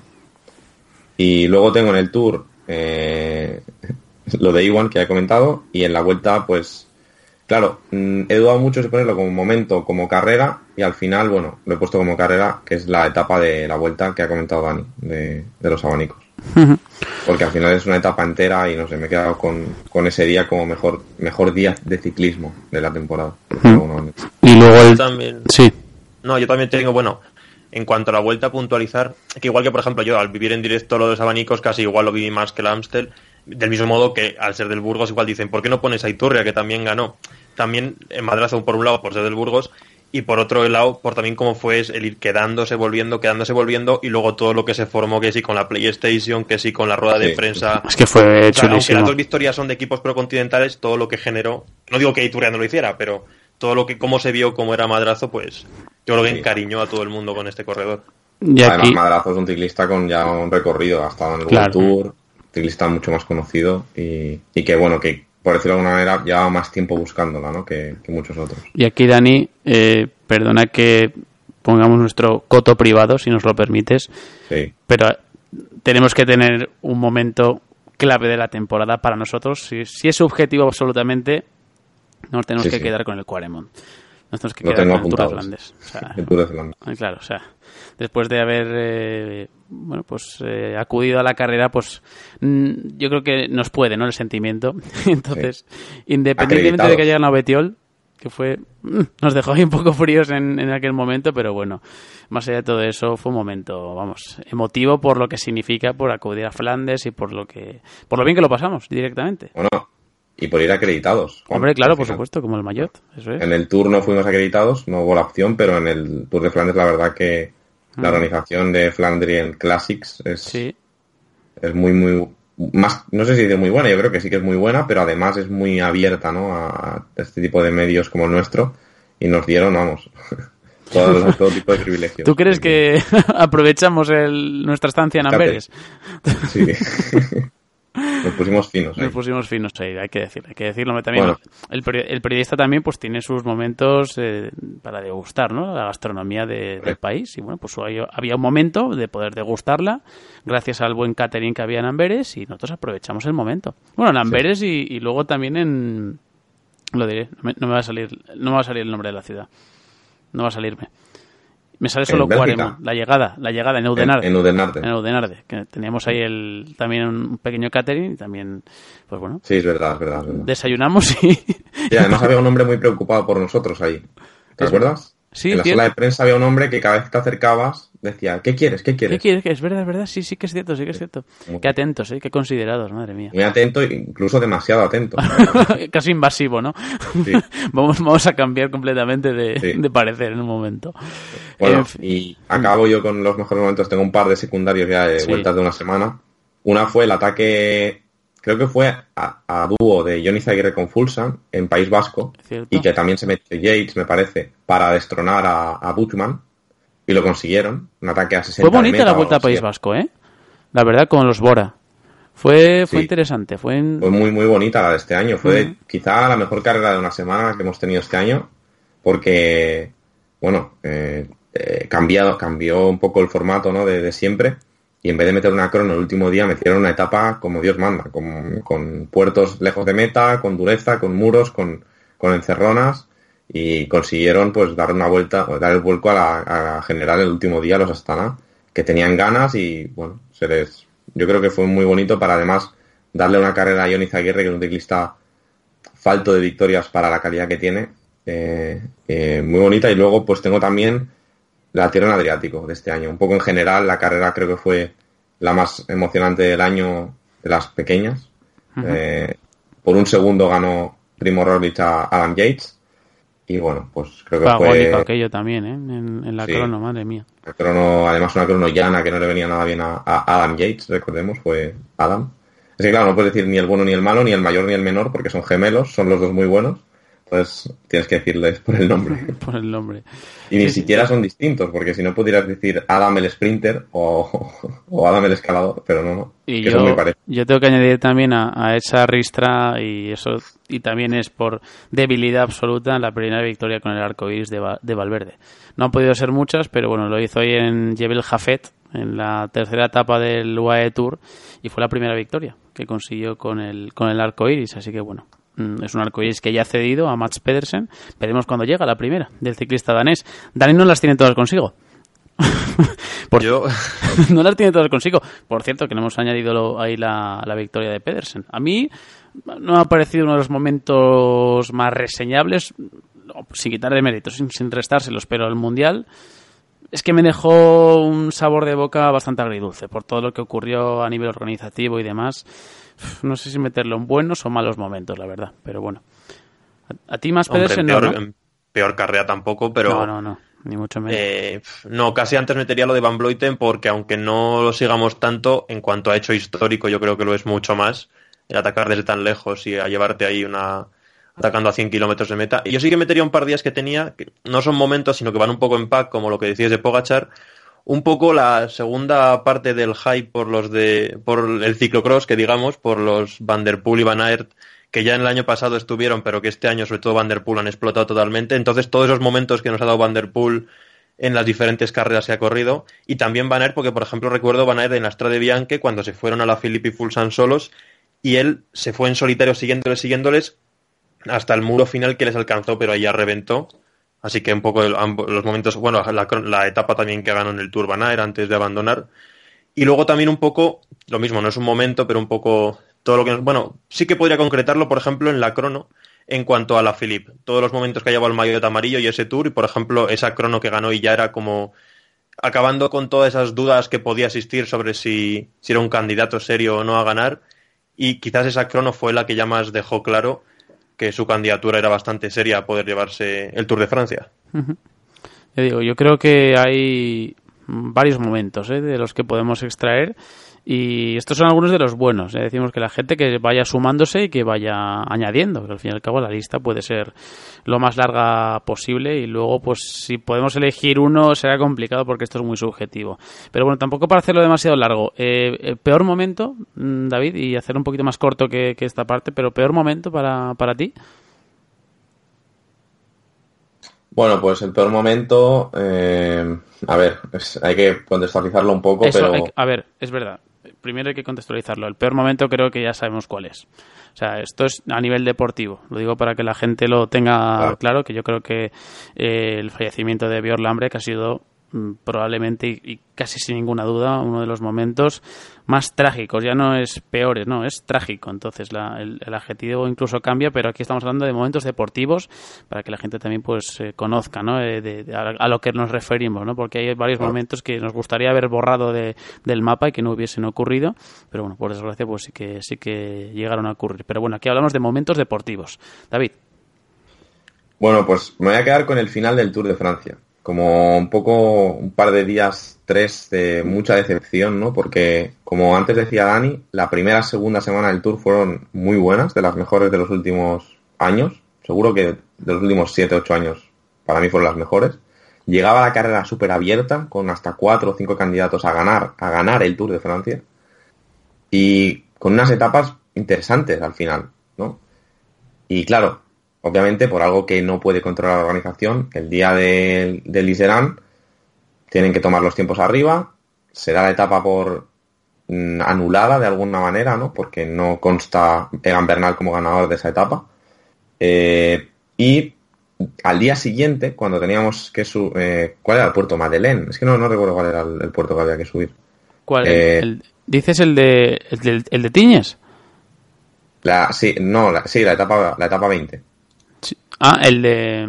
Pues ahora mismo me pillas. Es que hay tantos nombres y tantos y, a mí tampoco. Sí, ahora, sí ahora sí ya te lo digo, pero vamos, que es el, hablamos de la que tuvo que recortarse después de lo que y que fueron al final 50 kilómetros de etapa. Que fue, cuando se recortó en el, en que fue cuando se marcó el tiempo. Esa, fue el día, la etapa 19. Y la etapa 20 se recortó a 59 kilómetros y vendiéndonos que era por condiciones climat, eh, climatológicas. ¿Qué pasa? Pues que alrededor de esa zona había puertos como por ejemplo Madeleine, Madeleine no era el que se subía, se subía otro, Madeleine era una de las alternativas que creo que se había propuesto, y, y durante los 59 kilómetros es que lució un sol impresionante durante la etapa. Los ciclistas en manga corta todos, o sea, yo me sentí muy engañado eh, aquel día. Ah, el de Valtorens, puede ser. ¿Eh? El de Valtorens, si no me equivoco, ¿no? No, Valtorens es el que se subió, creo que, fue... El Cormet de Roseland creo que es el que se quitó. Sí, creo que este año, el ah, Cormet de Roseland, que es el que se va, este año sí que se va a subir para compensar un poco. Y luego la, eh, ah, y el de Longuelois, el perdón, que es el de también el de segunda categoría, que había dos previos y se ascendió solo Valtorens, eso es. Mm. Pues yo me sentí muy engañado porque mm, no me, o sea, además lo vi muy poco compartido. A ver que me explique. Quiero decir, fue un final para mí muy decepcionante, pero no vi que la gente se sintiera igual de decepcionada que yo. Y yo creo que fue un poco porque ganó un ciclista como Bernal, que es un ciclista que gusta y tal, y, lo hizo atacando el día anterior, pero para mí fue un final muy malo de Tour de Francia. O sea, hemos visto en todo el Tour de Francia dos ataques que fueron el de Landa el día de Foix y, el de Bernal el día del, en el Lisean. No se vio ningún ataque más y yo creo que iban a venir en estas dos últimas etapas. Recordemos que el día de Liseran quedaba todavía una subida final de 9-10 kilómetros habría que haber visto si Bernal llegaba o no. Pero sobre todo, ya digo, lo de la etapa 20 para cerrar un Tour de Francia.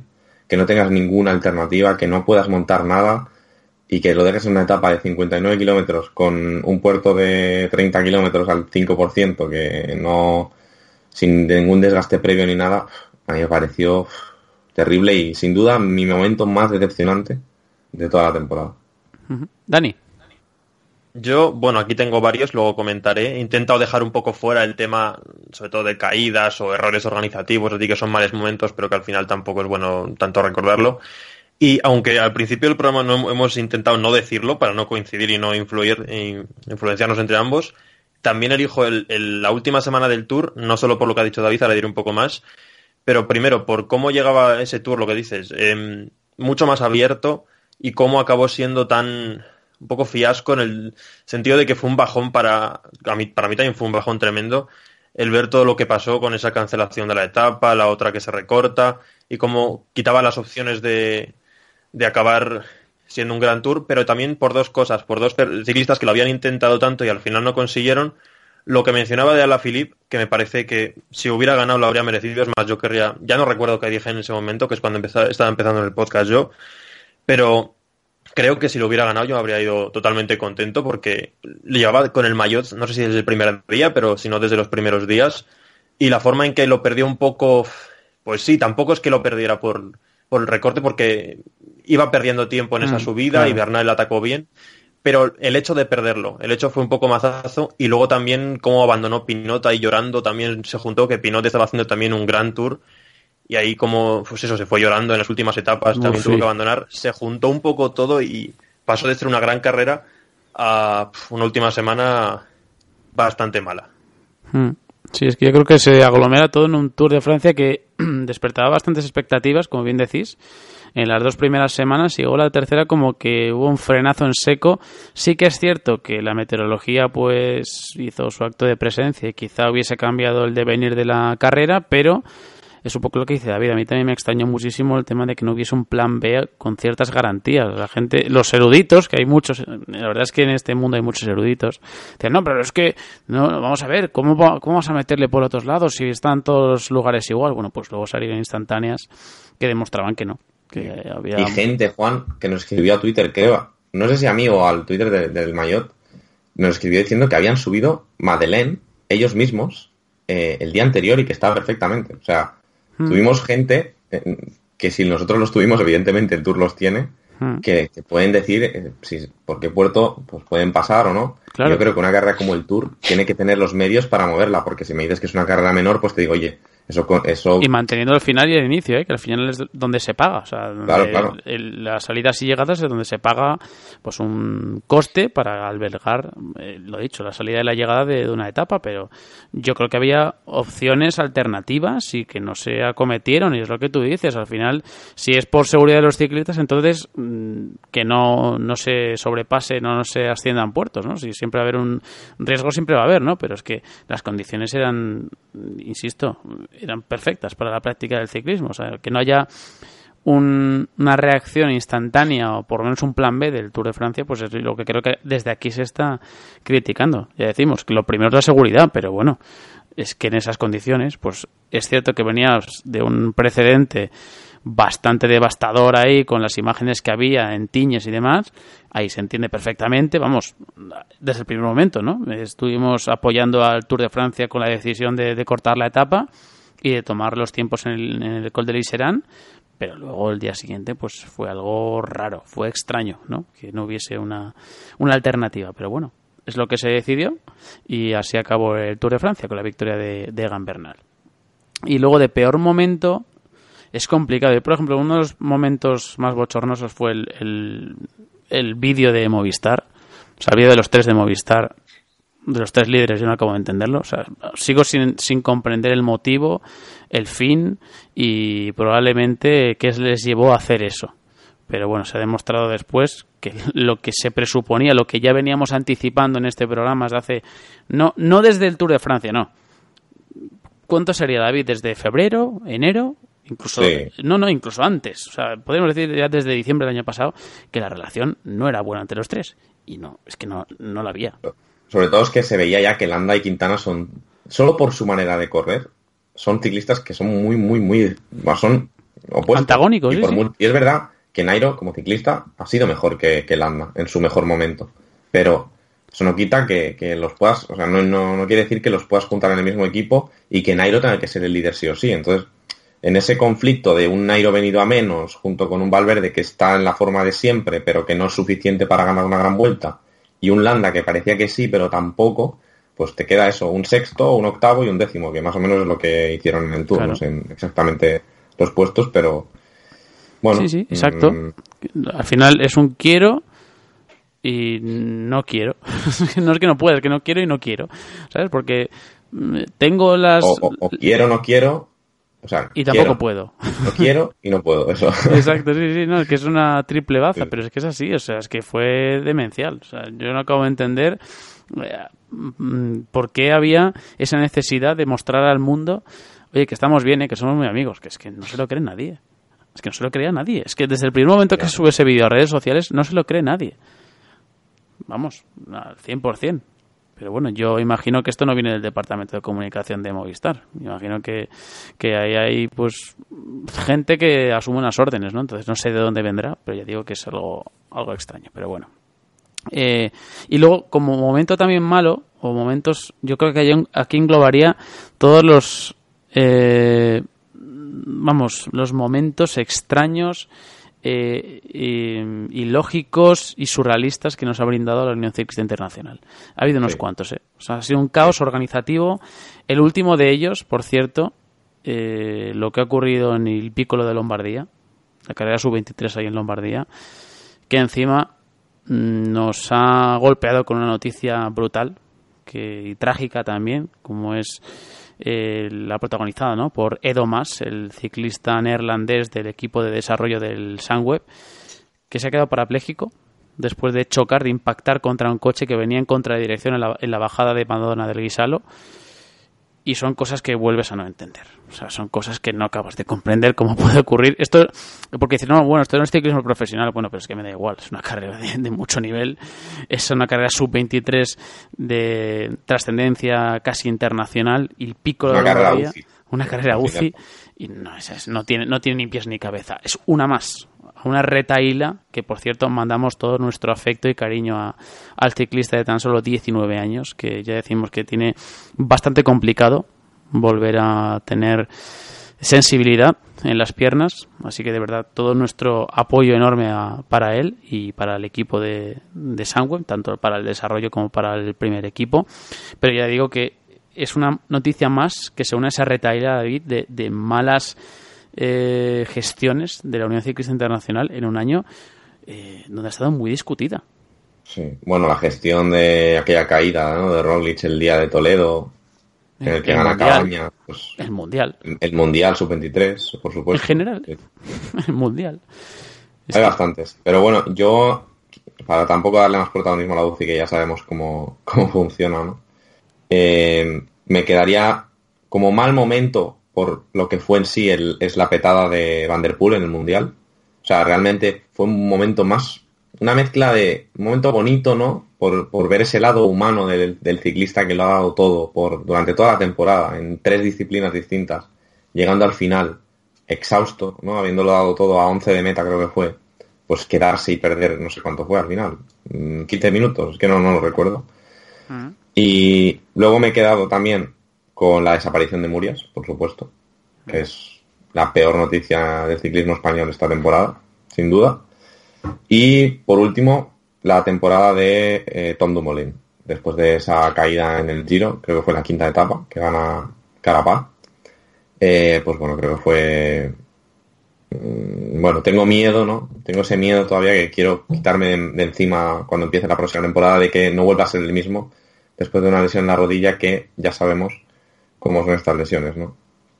Uno de los últimos casos es el de, creo que Leopold Koenig, que era un ciclista de top 10 en gran vuelta y ha pasado por culpa de esa lesión, de una lesión en la rodilla, a ser un ciclista que no vale ni para ser profesional. O sea que son complicadas y yo espero que haya sido por total precaución el dejarle fuera de, de Tour, de Vuelta y de toda la temporada que, que le quedaba por delante. Así que que vuelva a tope en 2020 y, y me quedaré muy tranquilo, pero tiene que ir como una noticia mala de esta temporada.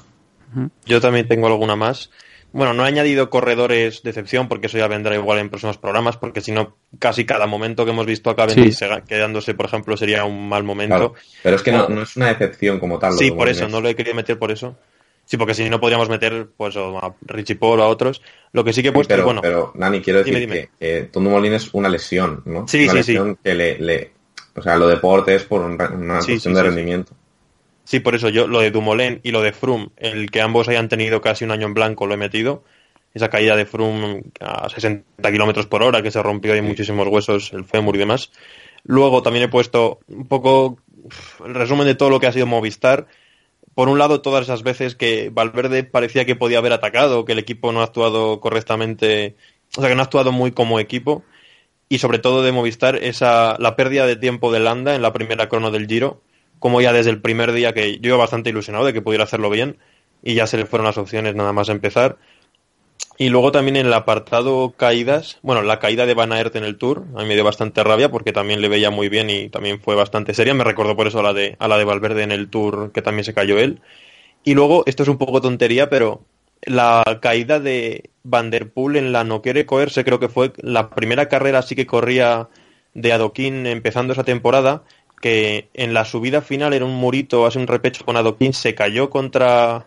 se cayó, se quedó bastante tiempo en el suelo tuvieron que llevárselo en camilla y yo pensé que se había acabado, que era el primer día que veíamos a Van Der Poel por fin para ver qué podía hacer y yo pensé que nos habíamos quedado ya sin Van Der Poel para primavera a esperar otro año a ver si el año siguiente por suerte ese mismo día se vio que no tenía no revestía casi gravedad en comparación con lo que podía haber sido incluso al día siguiente o pocos días después ganó en Francia pero también lo destaco como un momento malo por lo que podría haber sido o sea un momento malo en ese en el mismo momento en que ocurrió No subestimes el poder de Van Der Poel.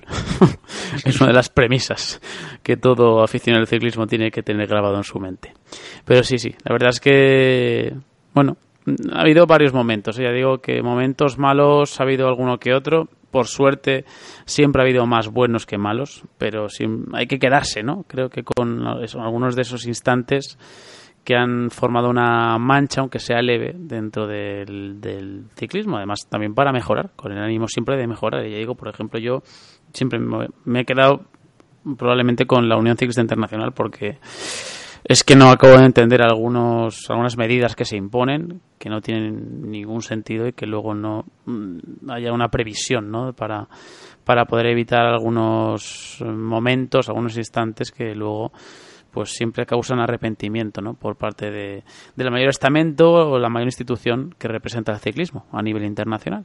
Pero bueno, eh, por ejemplo, lo de las vallas, ¿no? Con Hodge, luego también lo que ocurre con Van Aert, eh, en aquella contra el Love, pues bueno, pues ojalá. Hay mil ejemplos. Hay mil ejemplos, es que por eso, el problema es que hay muchos ejemplos, demasiados. Eh, yo, yo, yo apuntado, lo que tengo apuntado es UCI en general. por eso, sí, sí, es que no se, no se puede puntualizar.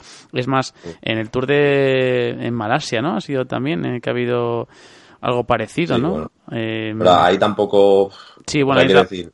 Pero bueno, que la, es la organización de carreras no se entiende. De todas maneras, el Tour del Peninsular, esta, mm, que perdón con el nombre, eh, Dani, tú seguramente me puedes corregir, pero es UCI, ¿no? Sí, sí. Es 2.1, o sea, sí. Pero UCI, o sea. Sí, sí, pero las 2.1. El circuito de Asia. Sí, sí, circuito de Asia, por eso digo. Tour del Peninsular, ¿no? O Tour de la Península, o... Sí, algo así más o menos. Sí, una carrera ya en Malasia. Que ha subido un vídeo Dani que, es un nivel más, pero... Invito a la gente que vaya a ver su timeline. Si es que puede aguantar la retaila de emojis y ese, ese maremoto que tiene de emojis, pues si lo puede aguantar, pues que vaya a su timeline y que mire ese vídeo. Que tiene, tiene su aquel. un coche bajando también, mientras los ciclistas pasan y los ciclistas, bueno, impasivos, ¿eh? La verdad es que... alguno levanta la mano como diciendo, a ver, pero ¿qué hace este hombre aquí metiéndose por medio? igual, iba, igual iba a recoger las gallinas que tenía en el corral, quién sabe, yo qué sé. Pero bueno, no, y hablando en serio, no, no tiene mucho sentido, pero bueno. Eh, luego, ya para ir terminando, eh, mejor y peor carrera, que sí que podemos decir las dos a la vez, porque creo que lo haremos un poco más dinámico. Eh, David, mejor y peor carrera. Pues mejor carrera la etapa 17 de la Vuelta a España, etapa con final en Guadalajara que fue... Los abanicos, por así decirlo. Una etapa, una demostración de que el ciclismo no es el qué, sino el cómo. La perfecta demostración. Y, y bueno, em, como peor carrera, me lo he pensado porque hay varias que no me dijeron mucho, pero al final, mira, digo, di lo que sientes y lo que siento es que la peor carrera, la más, no quiero decir la peor carrera, porque al final la peor carrera es la carrera en la que hay menos nivel, ¿no? Eh, sino la carrera más decepcionante para mí ha sido el Tour de Francia. O sea, mentiría si no digo que ha sido el Tour de Francia. Y hay gente a la que el Tour de Francia le ha parecido bonito y le ha parecido bien. Que por cierto, decimos, hemos dicho a Roglic claramente como favorito al velador, pero es que Bernal ha ganado París-Niza, Tour de Suiza, Tour de Francia y ha sido podio en Lombardía. O sea, cuidado, que ya no lo tengo tan claro. Ya no tengo tan claro, es verdad, ¿eh? No sé, pero es que el Tour de Francia, como tiene también esa no sé, esa manchita también, no sé. Sí, verdad, es que yo tengo la sensación, la gente, sobre todo los colombianos, pues no lo verán así y lo veo normal, ¿no? Al final cada uno lo ve de una manera un poco subjetiva, pero yo viéndolo desde fuera, quiero decir, sin, sin sentir ningún tipo de... Quizá por Roglic sí, ¿no? Pero ni por Carapaz, ni por Bernal, ni por Roglic siento un cariño súper especial. Creo que el tour no, no vale tanto, por decirlo de alguna manera, como otros tours, ¿no? Es que siempre tiene ese factor. Es, que justo, es justo vencedor, por supuesto, porque además es el único ciclista que se la jugó de lejos. Luego ya no sé cómo habría acabado, pero bueno, se han dado esas circunstancias que han hecho que, claro. quede un poco descafeinado al final, pero bueno. Bueno, oye, pues... Ya digo. Tú te quedarías entonces el decimoséptima etapa de la vuelta y decepción en el Tour. Sí. Vale. Dani. Yo en cuanto a mejor carrera, casi no sabía si dejarlo vacío. Viendo que ha metido esa etapa de la vuelta, pensé que tenían que ser carreras en conjunto, así que no lo había incluido, si no, pues obviamente me quedaría o con la etapa de los abanicos o con, con la Amstel. Pero a mí, a ver, sí que ha habido carreras como la Roubaix o la Estrade que no han estado mal. También hay carreras que igual no tienen los suficientes días de duración, ya sean vueltas pues, de una semana o, o días o clásicas de un día, que igual eso, no tener tantos días no te da para recordarlas tanto tiempo o valorarlas de la misma forma. Y yo, pues eso, o metería las que ha dicho David, o a mí, las primeras dos semanas del tour, pues podemos llamarlo el tour de Alaphilippe hasta que empezó a ocurrir todo este desastre, a mí sí que me gustó.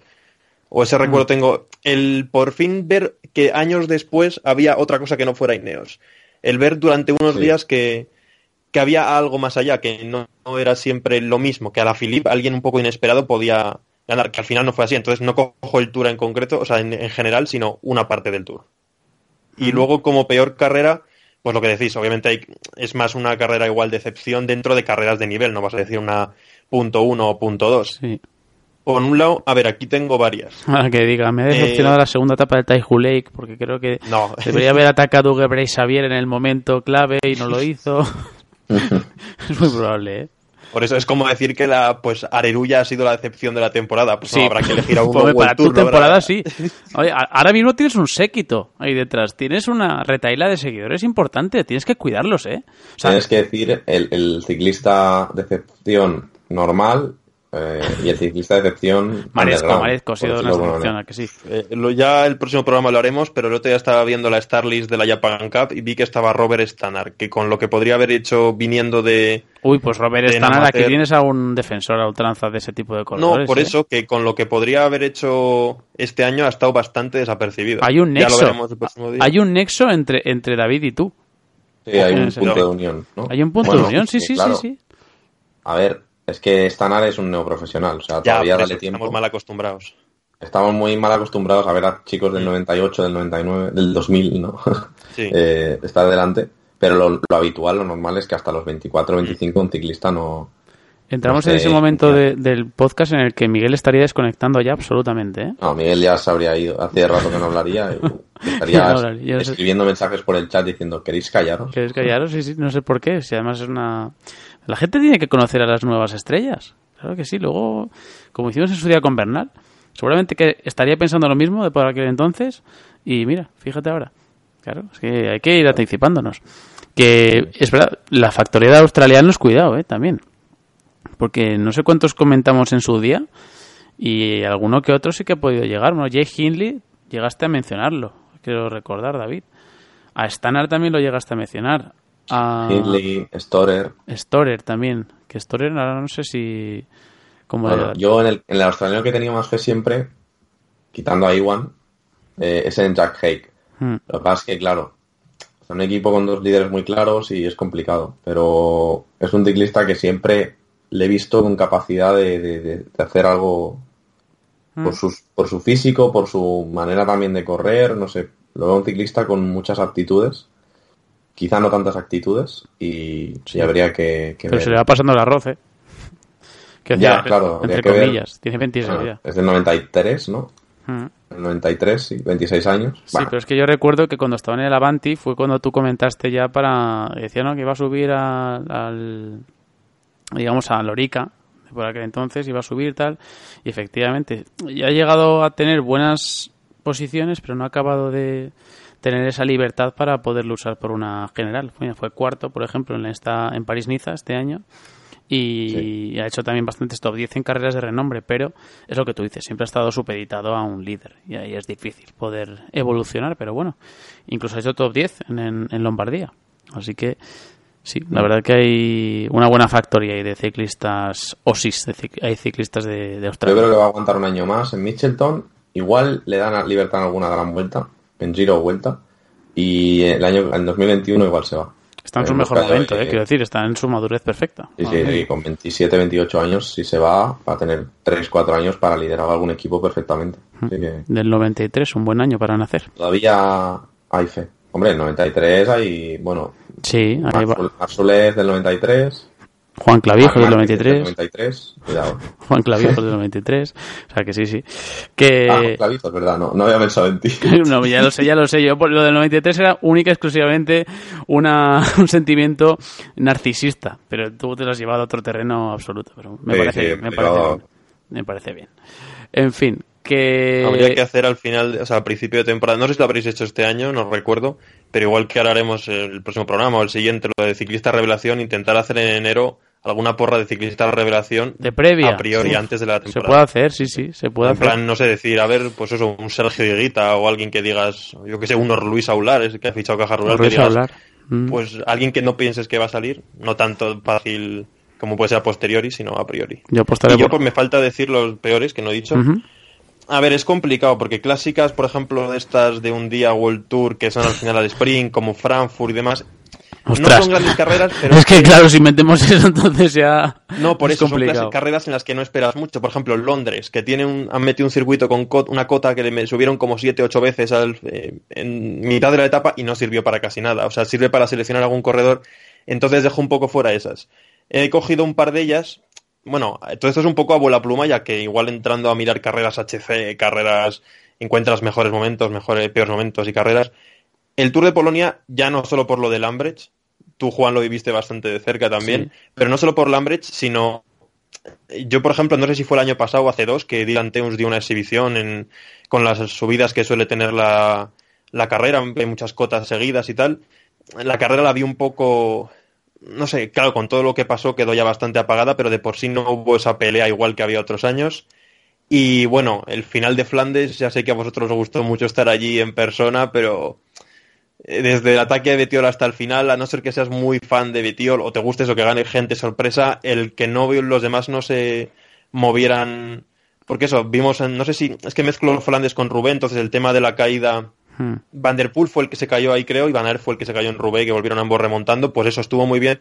Pero igual que en el Tour he hecho un, un apéndice y no he cogido todo el Tour, aquí lo mismo. Cogiendo una parte de Roubaix, o sea, de, de Flandes, ese final, esos últimos, no sé, 20, 30 kilómetros. Bueno, bueno, bueno.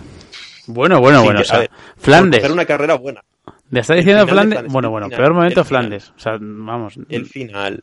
No eres aceptado en ninguno de los viajes que iremos en el mayor. Vamos, No no. la peor, La peor actuación de los que podían haber hecho. Es como si coges ahí a todos los Movistar que no se mueven, pues coges ahí 10 equipos Movistar y ninguno se mueve. Pues lo Fue mismo. un poco, fue un poco como el ataque de Carapaz en el giro que comentaba antes Juan. Fue un ciclista al que le dejaron ir porque no iba a suponer mucho Sí. problema en principio y luego pues resulta que te la lía y, y llega, ¿no?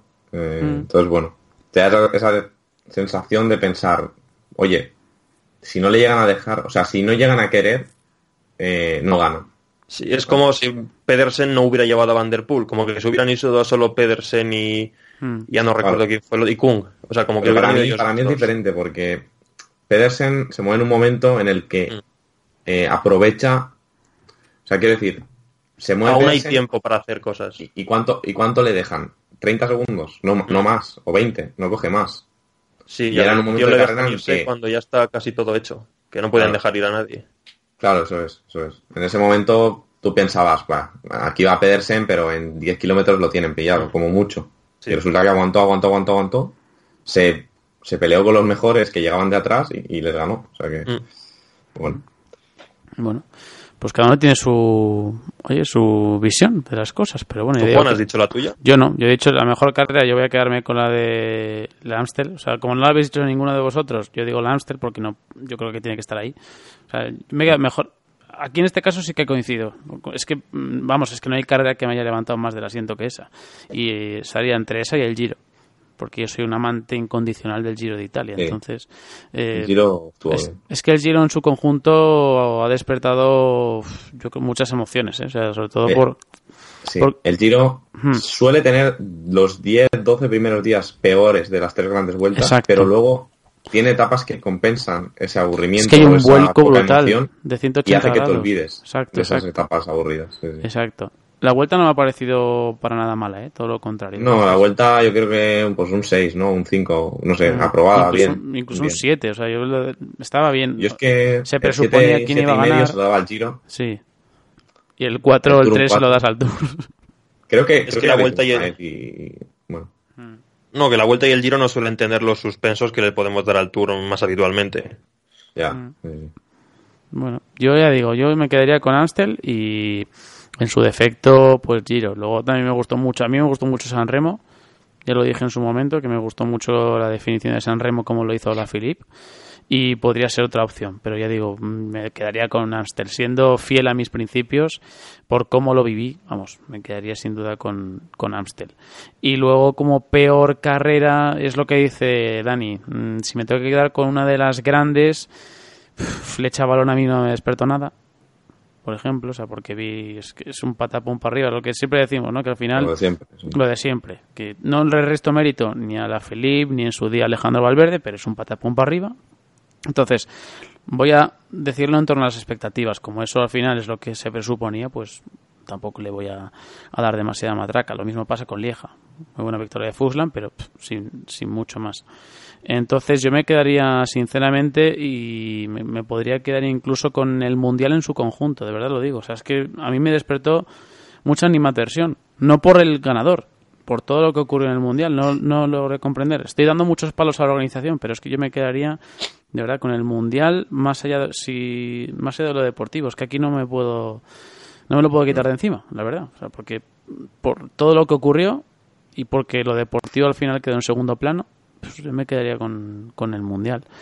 Pero bueno, y ya si me tengo que quedar con una carrera, pues es que es difícil decir una solo, pero por ejemplo el Tour me pasa algo parecido, lo que le ocurre a, a David, que me generó mucha expectación y se me bajó enseguida.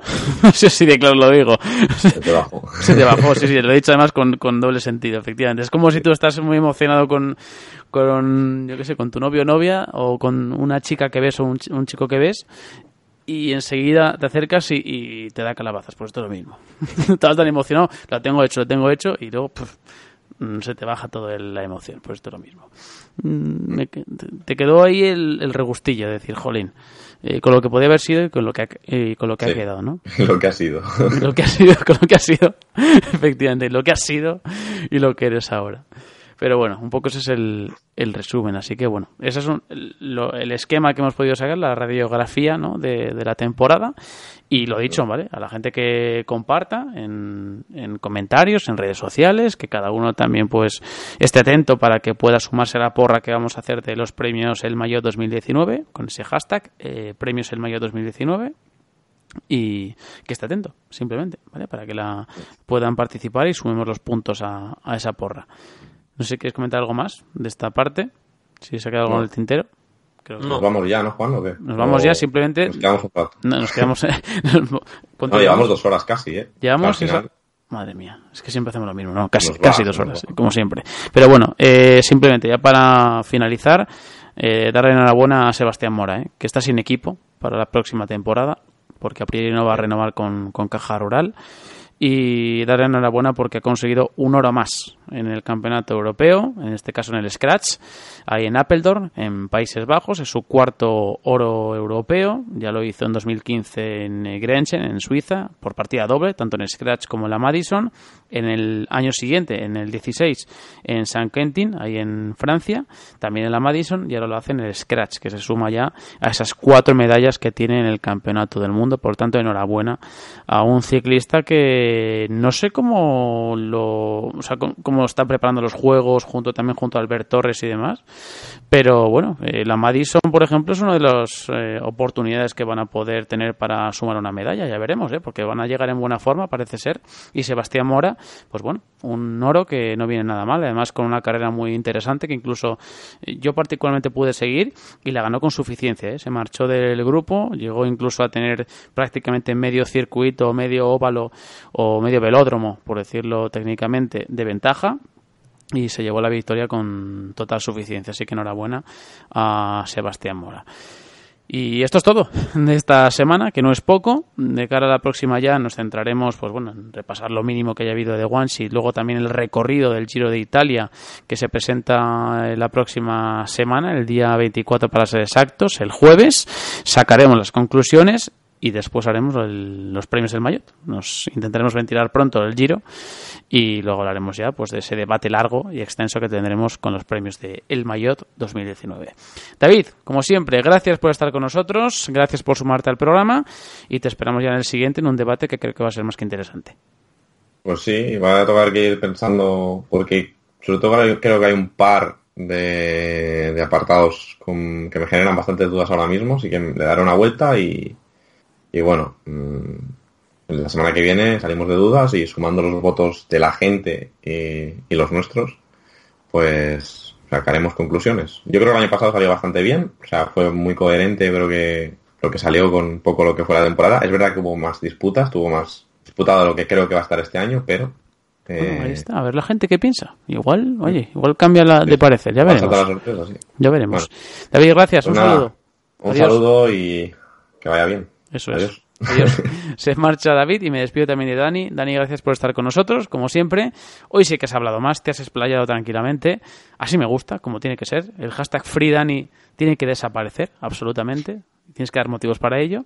Así que gracias como siempre y ya de cara al próximo programa pues te esperamos eh, para, para eso, ¿no? Para recabar el número máximo de votos posibles y a ver qué es lo que sale. Tenemos ganas de conocer la opinión de la gente como te gusta que haya hablado, si quieres, mete una píldora última que no hemos mencionado en cuanto a fichajes. Bueno, ya hablaremos, imagino, el próximo programa del equipo este posible húngaro que puede surgir en Pro Continental, que hablaremos de él porque quiere ir al Giro de Italia, pero que se ha hecho parece con los servicios de Atapuma y de David Rebelin. Y luego en fichajes yo sí que destacaría, primero, un amigo de David, creo, porque Urco Berradi, por el que preguntó a Fernando Barceló en la pasada mm. entrevista que le hicimos, eh, ha anunciado que fichará por Kern Pharma por el equipo continental nuevo. Luego yo destaco así como pinceladas los fichajes de dos un poco clasicómanos eh, belgas, bueno, belga y holandés, a Pieta Legaer, que ganó el Eurometropol, que ficha por Cofidis, y a Piotr Havik, o como se pronuncie el nombre, disculpadme, que es también un corredor bastante rapidillo para estas clásicas belgas, que ficha por el rival eh, danés, si no me equivoco. Y luego en el circuito portugués yo destaco el retorno con la cabeza gacha de Amaro Antunes al Porto, después de dos años en los que no ha hecho nada. no ha ¿eh? hecho nada vuelve al Porto ahí con. Se encuentra otra vez con el Arcón a ver qué, qué comentan después de estos dos años en el CDC, en los que casi no se le ha visto. Y que puede que sea esto lo que propicie que uno. Bueno, no sé, tampoco es su perfil, pero Antonio Carballo, que es quien ganó una de las últimas etapas, ante, la última etapa en línea, digamos, antes de la crono de la Vuelta a Portugal, que se marcha de Porto de Papel pero esto de Maron Túnez, en cuanto a ciclistas, un poco de decepción, yo creo que mm. es de los serios candidatos, la verdad. Y luego también los de los fichajes de Aristi, de Irizar y mm. de Iturria, ¿eh? por eh, la Fundación Euskadi, que era algo ya que se era oficial prácticamente, no oficial, sino oficioso, digamos, que ya se presuponía que se iba a hacer y ya se ha hecho oficial la incorporación de estos tres ciclistas a la Fundación Euskadi, que va a ser el próximo año continental profesional o Pro Series o, o Pro Team, como se les conoce o se les va a conocer. Y ya dentro de lo que ha comentado Dani, pues simplemente sumar ¿no? esos nombres que a priori son los más reseñables, junto por ejemplo el de eh, Rubén Guerreiro, ¿no? que también se marcha de mm, Catiusa, era uno de los que estaba en la duda a ver a dónde se marchaba, dónde iba a sumarse, pues bueno, Rubén Guerreiro que deja Catiusa y se marcha a Education First, es el destino del ciclista portugués, que mira, tenía menos nombres seguramente que Amaro Túnez, y excepto que son de edades muy distintas, pero parece que promete un poquito más el corredor luso ya no todavía ex, pero a partir del 31 de diciembre ex del equipo Catiusa. Y luego también lo que hemos comentado, los de Pello Bilbao y Rafa Valls por eh, Mérida, que se unen a los que ya había anunciado el equipo con Eros Capecchi, con eh, Scott Davis, Marco Haller y Kevin Inkelar, el ciclista del equipo continental del, Grupo AMA, que se marcha también al equipo Bahrein Mérida. En fin, dicho esto, vamos a ir despidiendo, como hemos dicho también a ti, Dani, al igual que hemos hecho con David. Te espero en el próximo programa y nada, lo dicho, hasta la próxima y a ver qué es lo que surge. Sí, nos vemos, como decías, que la gente esté pendiente de las redes de cara a esos, a esos premios que haremos en estas últimas ediciones y nos vemos la semana que viene. Eso es. Dani, gracias, un saludo. Adiós. Adiós. Se marcha Dani, como siempre decimos, les ha hablado Juan Martínez Clavijo con los comentarios de David García y Daniel Montes. Ya saben, a pedalear, que la vida son dos días. Adiós, un saludo.